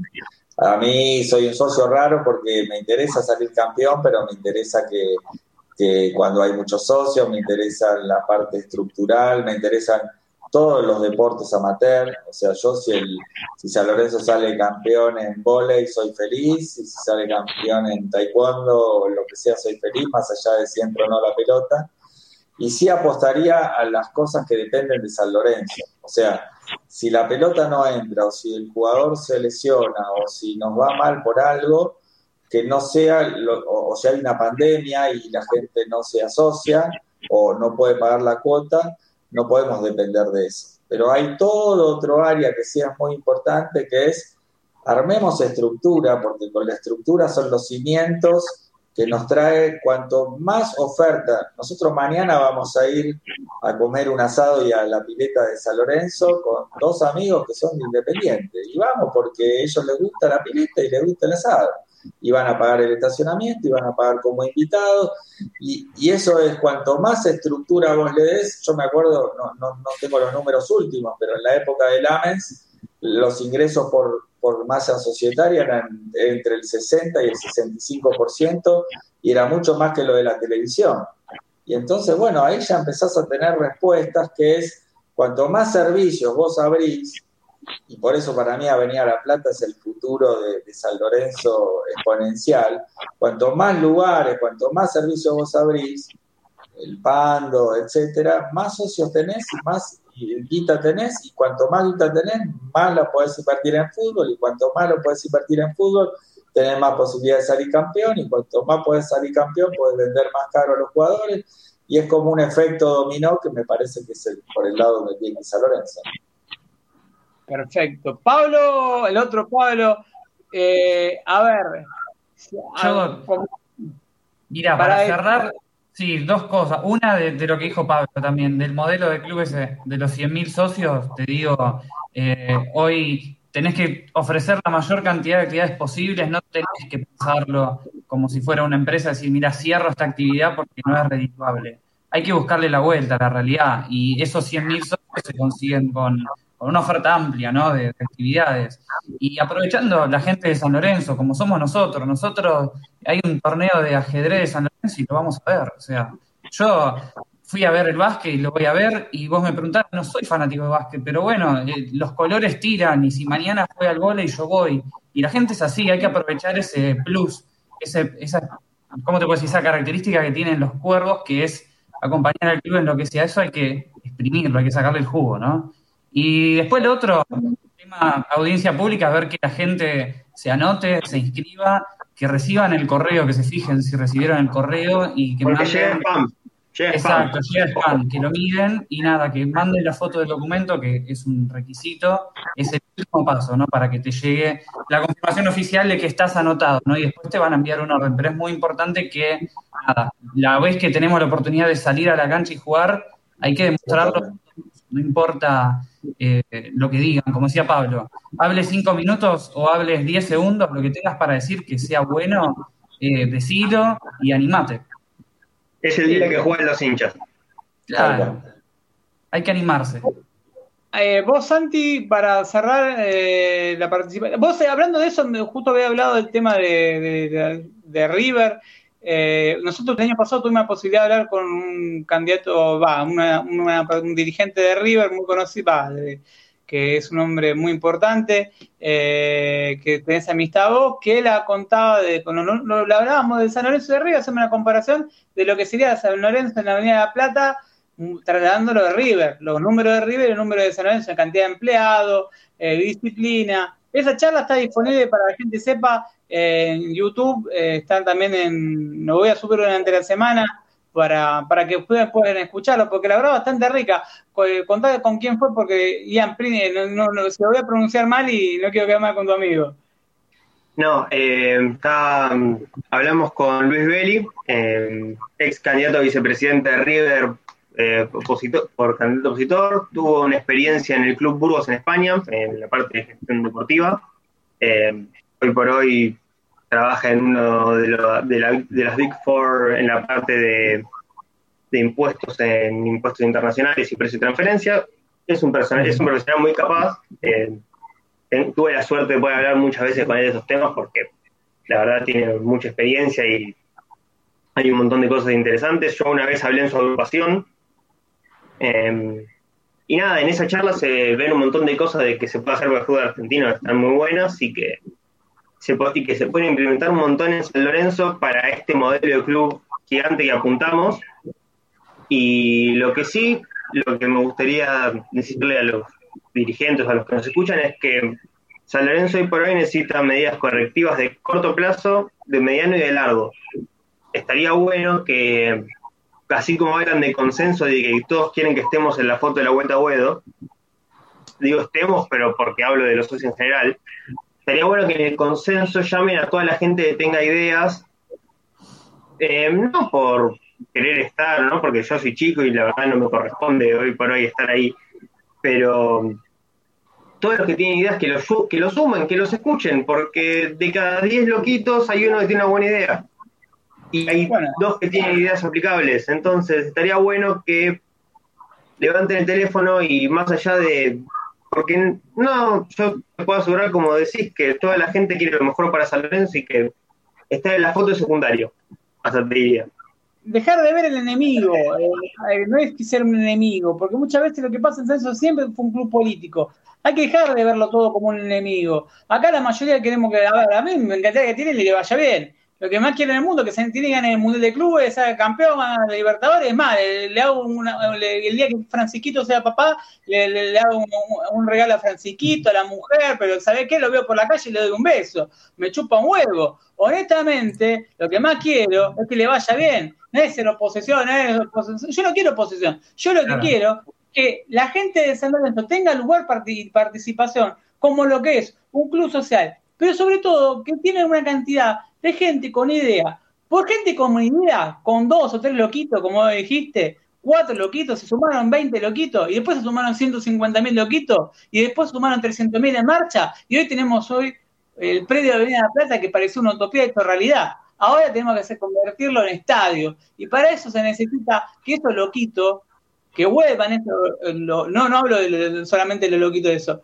hay loquitos nuevos, porque la, hay generaciones nuevas, hay generaciones que tenían 10 años, que hoy tienen 25, como Santi, eh, como Pablo. Entonces, cuando uno ve eh, eso, generaciones nuevas, no, lo digo por, por hablo de todas las edades, porque puede haber un tipo de 90 años que tenga una idea genial.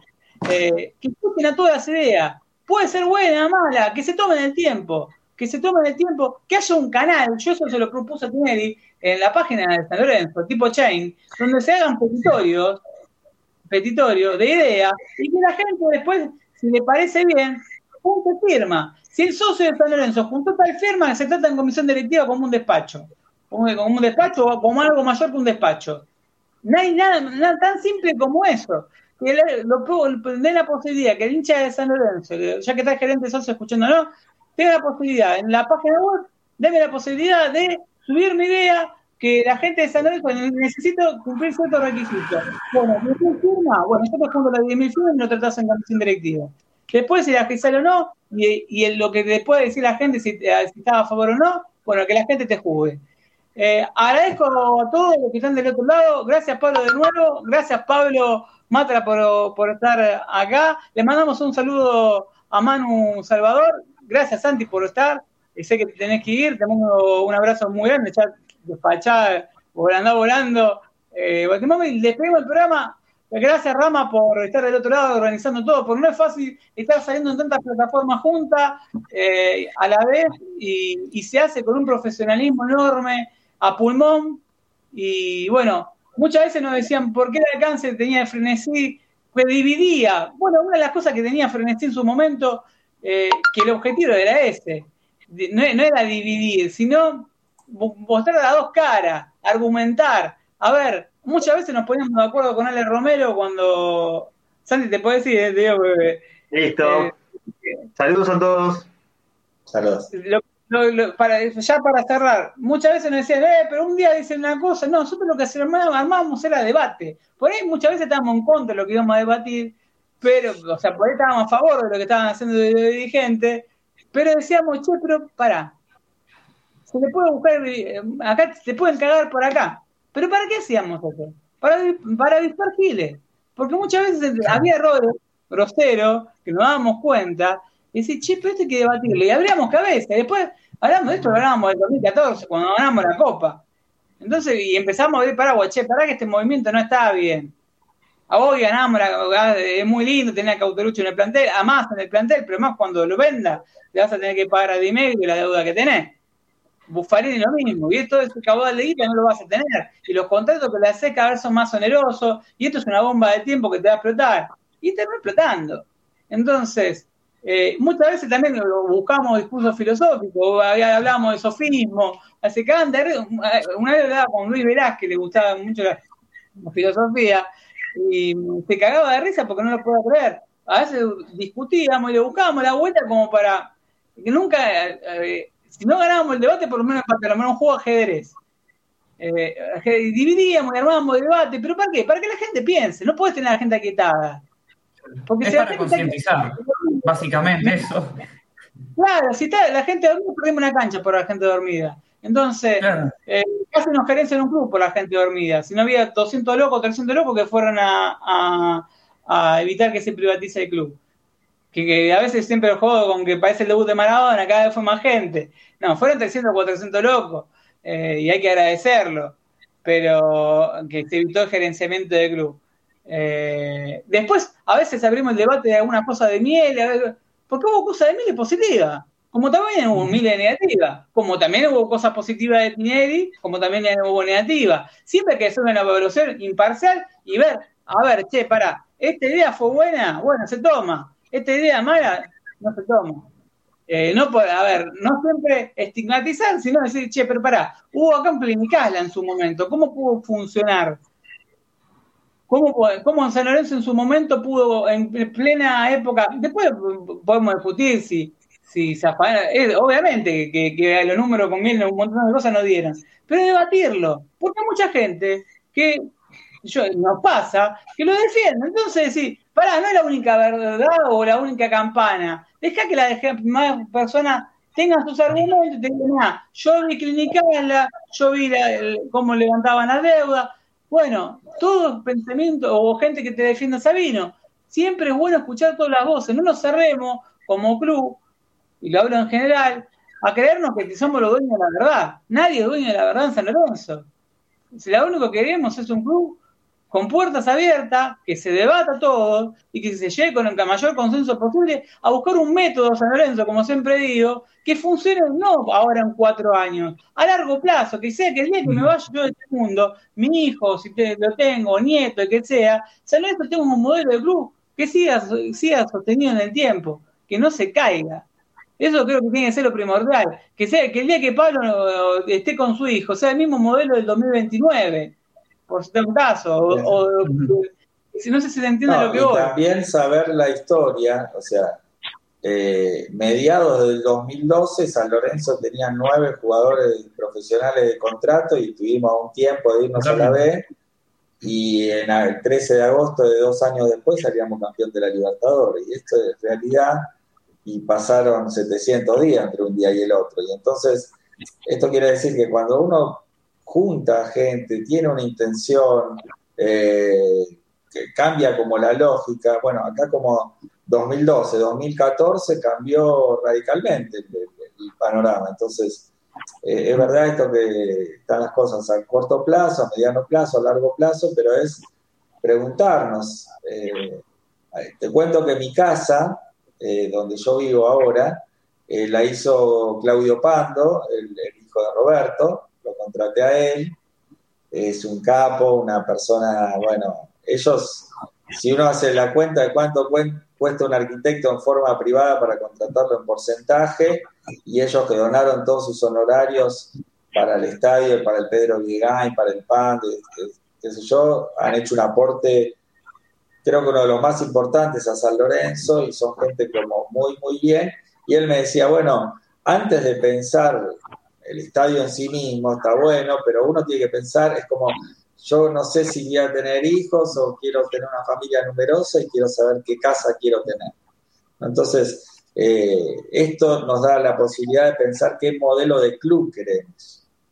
Y esa, esa, esa, pregunta este, más allá de que todos queremos la vuelta a Boedo, venir a La Plata y nos gustaría inaugurar mañana, mañana o a la noche, pero eh, está muy buena y es una mirada, bueno, de alguien con sabiduría como Claudio, que es, bueno, pensemos, no, solamente pensemos cómo lo vamos a construir, a financiar, sino qué modelo de club queremos, qué, qué, qué, qué, va, qué va a albergar acá, qué, van a venir gente de otros lugares, va a haber una pensión, va a haber un un centro de alto rendimiento deportivo, eh, un lugar de kinesiología, ¿qué, qué, va, a suceder? Concentraciones, Pablo, la otra vez lo hablamos y cortito de pie, que concentraciones se puede hacer muy fácilmente.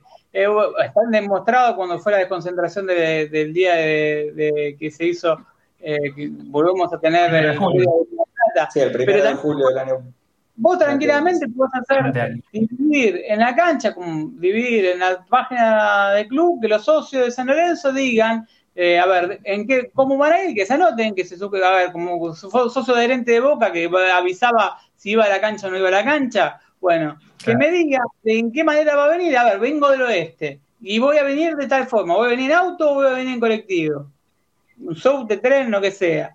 Bueno, si venís en auto, de tal del zona oeste, que me lo deje en zona oeste, eh, dividí norte, sur, este y oeste en Boedo, 10 cuadras a la redonda para no tener problema con el vecino, dividilo, que estén fragmentados, que estén divididos por calle. Entonces desglosar, desarmar. Las peñas, y bueno, las peñas yo le decía, a que agarren como la murga, que agarren los micros que la situación en el club durante el partido y que cuando, cuando llegan los micros, eh, lo dejen en la Avenida de la Plata para que descarguen vayan a la ciudad deportiva de San Lorenzo, queden ahí un tiempo y vuelvan a buscar a la gente, así desconcentren lo más rápido posible. El resto de los socios, y bueno, los que se van caminando, se van caminando, van a ser 10, 15 minutos de concentración, 20, creo que estarán en el Bajo Flores. ¿Cuánto tarda la gente en ese Bajo Flores? ¿15, 20 minutos?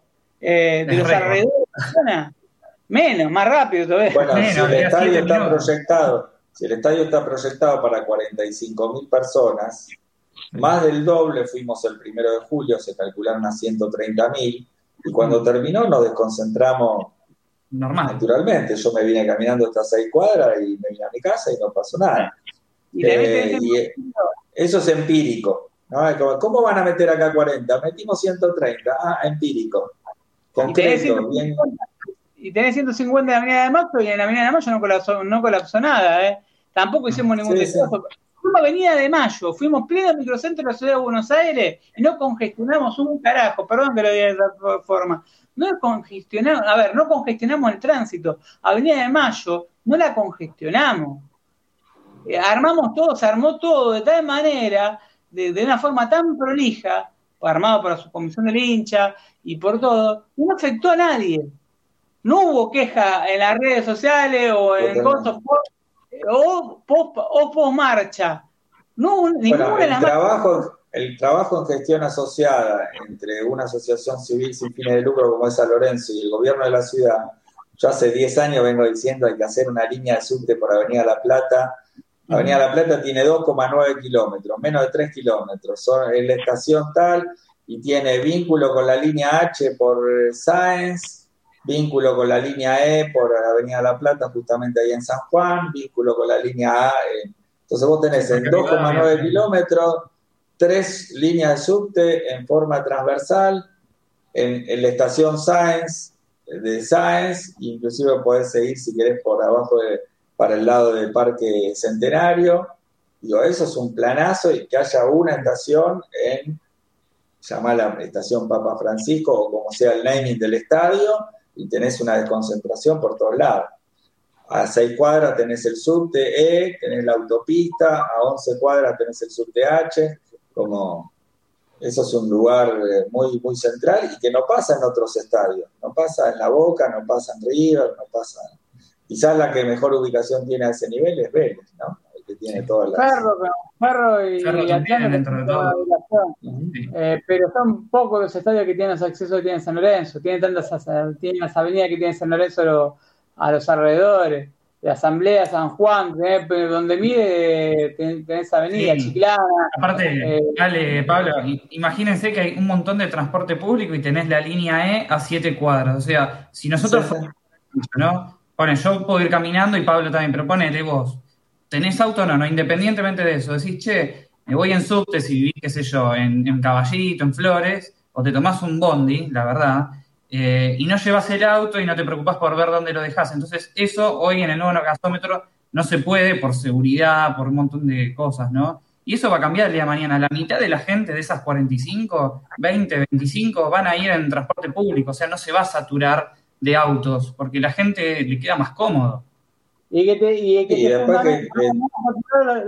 lo que es el transporte público, bueno, hay una forma muy simple. Hablas con la, la, línea de colectivo que pasan por Avenida de Plata, línea 65, bueno, línea 165 desapareció, pero está la, 112 que en su momento, eh, eh, línea 15, las líneas que pasan por Avenida de Plata, hablas y que aumenten la frecuencia. ¿Qué te puedo dar acá? Me bueno, te puedo dar un espacio de publicidad eh, en main, sponsor en, lo que es en los alrededores del estadio. Lo que se puede manguear de hacer un intercambio, como para que larguen uno un colectivo con una frecuencia de 3 minutos trae otro.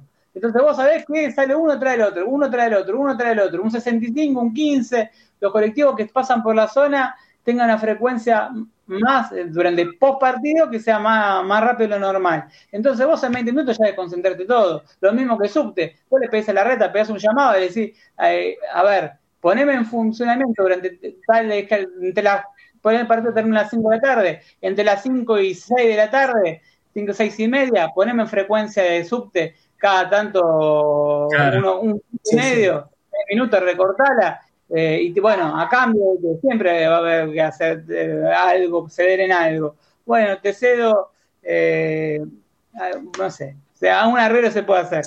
Bueno, estos datos que decíamos para los vecinos, nosotros ahora estamos debatiendo, discutiendo algo que para el proyecto integral van a ser entre el 7 y el 10% de, de, o sea, los partidos, esas 5 horas de partido entre que llegás, las 2 horas de partido y que te vas, cada 15 días y poner algún miércoles, alguna Libertadores, qué sé yo, estás hablando de una utilidad de 365 días de un 10%, creo que era un 8%.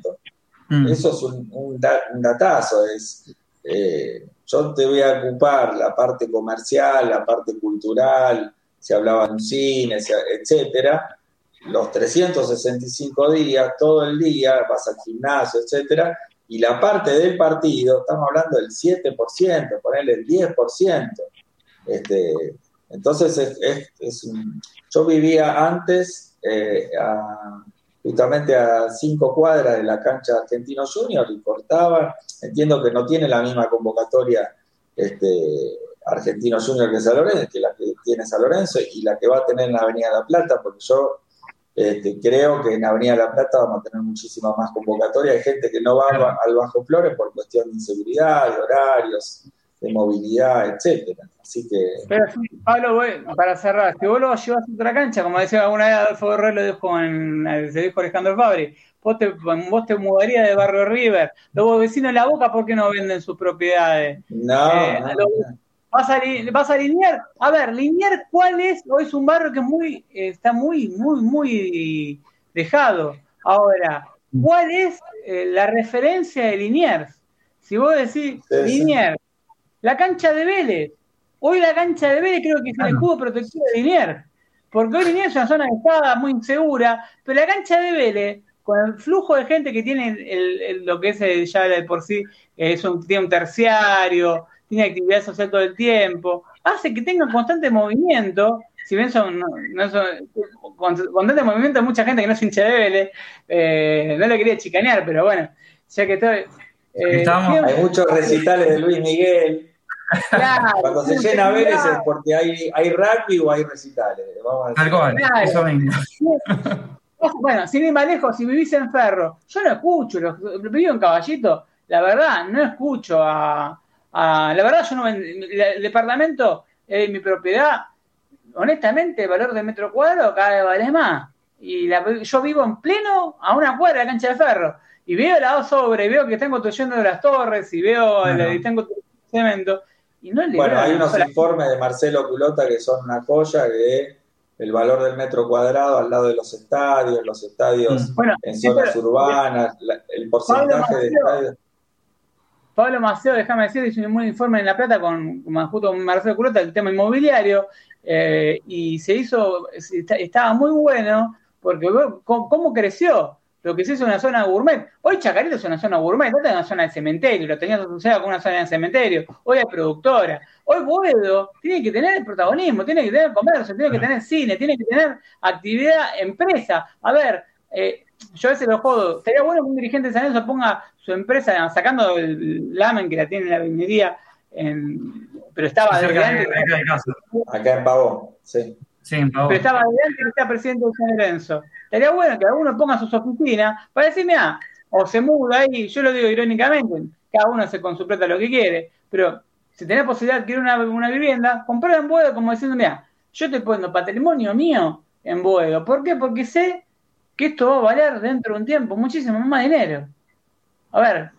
Bueno, hay un dato urbanístico, yo tengo 48 años, soy del 72, hay un dato urbanístico que es Palermo, lo que hoy es Palermo Hollywood, la Swiss Medical, qué sé yo, era una zona de talleres mecánicos, era una zona de travestis, era una zona de casas viejas y era una zona muy inundable. Y hay fotos de los botes en Juan B. Justo y Santa Fe. y hoy hubo una, intencionalidad eh, urbanística y hoy Palermo hay productoras, eh, lo mismo Chacarita, lo mismo el Abasto, ¿no? Eh, vos nombraste el, abasto, entonces, cómo esas eh, resoluciones urbanas se han acomodado y, a partir de que se llevó algo, se empezaron los bares, las propuestas comerciales, los lugares hasta la una de la mañana. Antes uno no iba a ir por Godoy Cruz eh, no sé, a la una de la mañana este, en bicicleta. Y hoy pasa y está el centro tecnológico de no sé cuánto de la ciencia. Eh, bueno, esto es lo mismo, el convenio urbanístico, el, conjunto que, tiene que hacer para la zona sur tan prometida este, el gobierno de la ciudad con San Lorenzo. San Lorenzo tiene que ser como la puerta de la zona sur para todo lo que es Bajo Flores, Pompeya, Parque Patricios, etcétera. Y después está yo, el Cenar del Sur, por ejemplo, esto del, Bajo Flores, este, eh, ahí eh, Victoria decía, uy, no, no, quiero que tengan dos estadios, bueno, ¿qué van a hacer con dos estadios?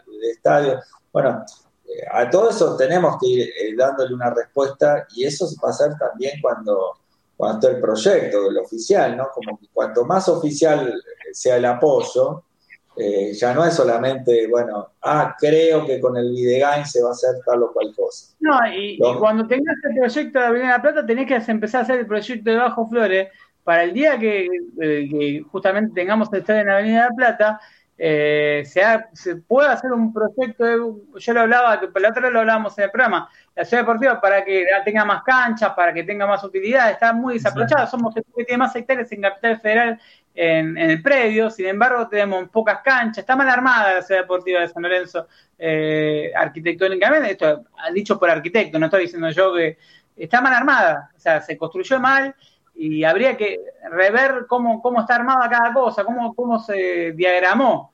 No se está diciendo que se tira abajo, se está diciendo que se diagramó de una forma, bueno, hay que diagramarla de otra forma, estructuralmente diagramarla de otra forma para ganar cancha, ganar lugares, que se puedan hacer de disciplina. Y bueno, ahí puedes hacer, qué sé yo, tenés más cancha de hockey, tenés más lugares de disciplina y bueno, vos le das también al gobierno, a la ciudad si quiere, para hacer eh, la gente de, zona sur que tengan utilidades de, poder practicar deportes en, en, la, en, en el Cruz San Lorenzo y que sobre todo los deportistas argentinos tengan un lugar eh, dónde practicar. Se pueden hacer eh, piletas de natación mucho más grandes, piletas super profesionales, se pueden hacer un montón de cosas. Obviamente, eh, por ahí, el buffet no tendría que ser de la forma que tiene, lo que son las pensiones de la forma que están armadas.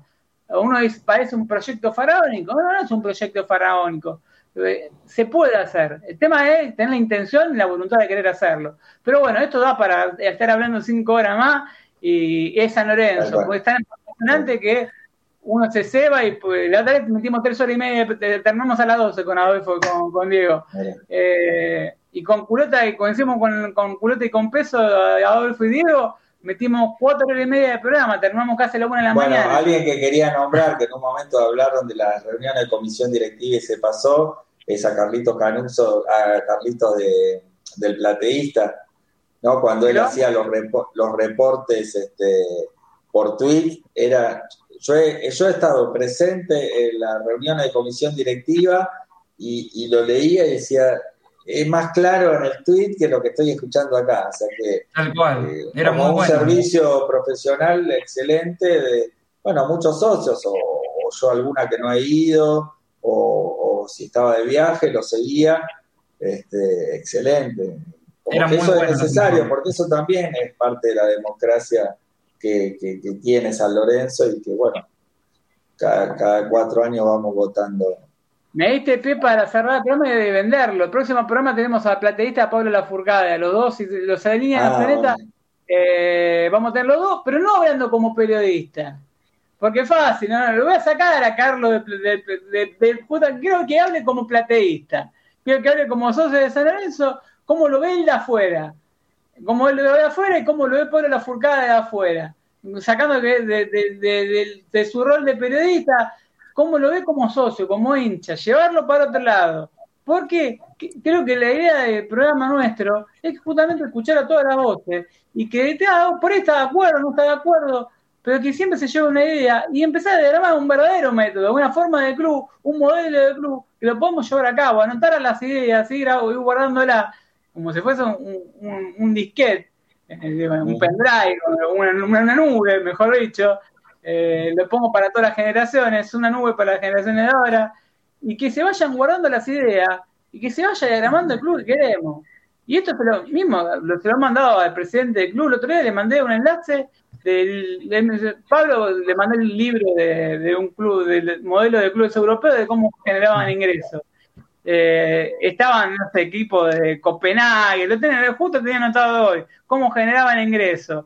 Por ejemplo, en Austria, una cosa que me llamó la atención. Eh, el, el Austra Wien, no lo conoce ni el loro, pero tiene acuerdo con el Perú y el Austra Viena. ¿Qué hacen? Van participan en torneos internacionales los tres juntos, van, hicieron una, sociedad entre los tres clubes para ir a participar en torneos de, Europa, eh, sobre todo de Europa, no, de China, de Asia. Entonces generan ingresos yendo a jugar los tres juntos van los tres juntitos de, la armaron un, Estamos hablando de Austria Wien, no sé cómo se pronuncia. Austria Wien sí es conocido. Y Zenit de Rusia también es conocido. Mm. Pero no son ni siquiera son del mismo dueño, no tienen nada que ver. O Copenhague, por ejemplo, eh, que, mm, que tiene contenido exclusivo, por ejemplo, los partidos de, de, de Copenhague juegan de visitante o juegan de local tienen su propia transmisión, pero tienen, pagan 4 euros por mes o 8 euros al año. La idea es que vos te, adhieras al año.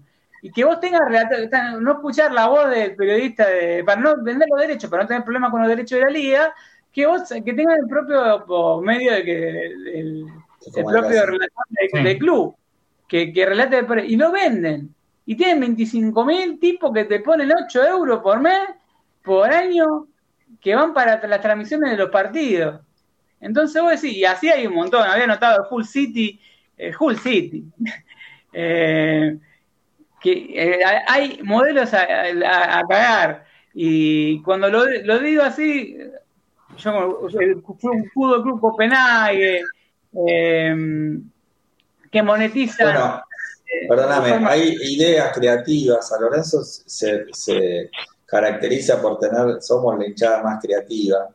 Y el cuervo móvil ha sido una idea excelente, que después no sé por qué quedó parado, pero tendría que seguir eh, siendo Era muy buena hasta la independiente, ¿se acuerdan? Eh, el, cuervo móvil era una buena idea. La idea que se empezó, no sé si ustedes se acuerdan, hubo un tornado que sacó parte de de la popular visitante el 5 de abril de 2012, justo ese día nació mi hijo, por eso me acuerdo el día, y se empezó a armar un voluntariado, que íbamos a cortar el pasto, a levantar no sé cuánto, inclusive a pintar el estadio, y eso eh, se perdió.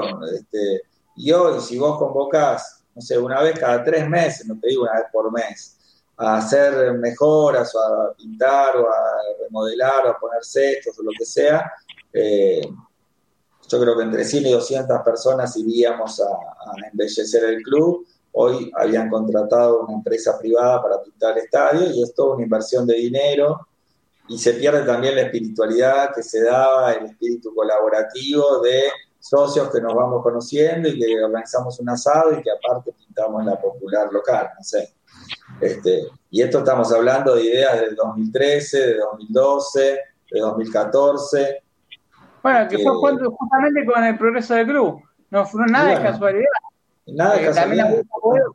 en, la, en la misma época y todo ese envío anímico, la, aparecen los jugadores, la confianza, todo tiene que ver con todo. Hay una energía positiva que había en el club, que vibraba en el club, que hizo que la gente de San Lorenzo se sacara la idea de la cabeza del descenso, eh, un tipo que proponía una idea de juego, te gustara o no te gustara, que era Pixie, eh, que en todas las canchas jugaba de igual forma, después, en su segundo siglo no le fue bien, pero bueno, hablamos del primero, eh, potenció juveniles, Villalba, Kahneman, tuvieron continuidad, Correa, eh, más allá de Kahneman había debutado con Caruso.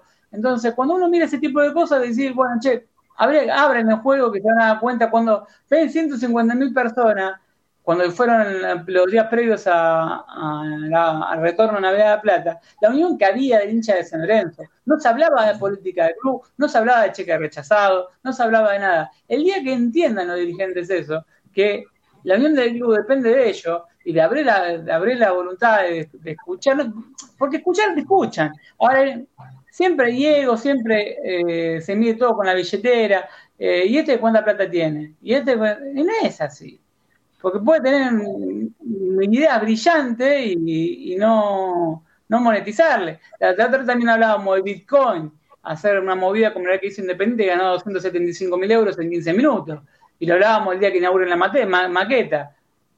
Entonces, eh, a ver, ¿qué vendía Independiente? Y te vendo, durante un año tenés descuentos especiales en la, indumentaria independiente. O marca independiente, tenés, vas a tener un 30% de descuento. 275, ¿qué, qué eh, significaba la tarjeta de crédito? 3 euros, 4 euros. Entonces, ¿se anotaron sí. cantidad de hinchas independientes? así de la nada, 275 mil euros te cayeron de, arriba en 15 minutos y cortaron en 15 porque no había más para vender. Entonces, se puede hacer de todo. Y estamos en, una época que, te da para tirar caudal a rabiar. La otra lo hablábamos de Papa Francisco, no aprovechamos la mejor época en lo que era imagen de él. Hoy el Papa Francisco está, o sea, tiene una edad avanzada eh, cuando tenía en 2013, 2012, tenía 82 años, 83. Bueno, sé qué edad tiene el Papa Francisco, está llegando a los 90. Entonces, se aprovechó San Lorenzo una época que podría haber aprovechado, encima tiene una imagen positiva en ese momento, más allá de las religiones o no, y en ese momento, como negocio, era un negocio brillante. Si lo sabían explotar, no se explotó y hoy hoy está, es complicado, es complicado hasta que el Papa venga a la Argentina por un tema de salud. Entonces, eh, es dejar, no, no, dejar más pasar el tiempo, de actuar, hacer las cosas realidad en el acto, ya no patear más las cosas y, meterle ficha. Bueno, ahora sí, terminamos el día de hoy. Gracias a todos, esto va a estar en un rato en YouTube, gracias a Rama por estar del otro lado, y también va a estar en Spotify cargado en un ratito. Esto fue el método San Lorenzo. Eh, nos encontramos la próxima semana con Carlos Caniza y Pablo Lafourcade no sé quién conduce, por ahí va a haber un cambio de mando porque justamente tengo que viajar, pero bueno, eh, por ahí se graba el miércoles, veremos si se hace miércoles, otro día, veremos cómo, puede cada uno. Gracias a todos, gracias Pablo, gracias, Pablo. Muchas gracias, muchas gracias. Que, se tuvo cuidante y nos vemos, bueno, mando un saludo a los oyentes que están del otro lado, que están mandando mensajitos. Chao.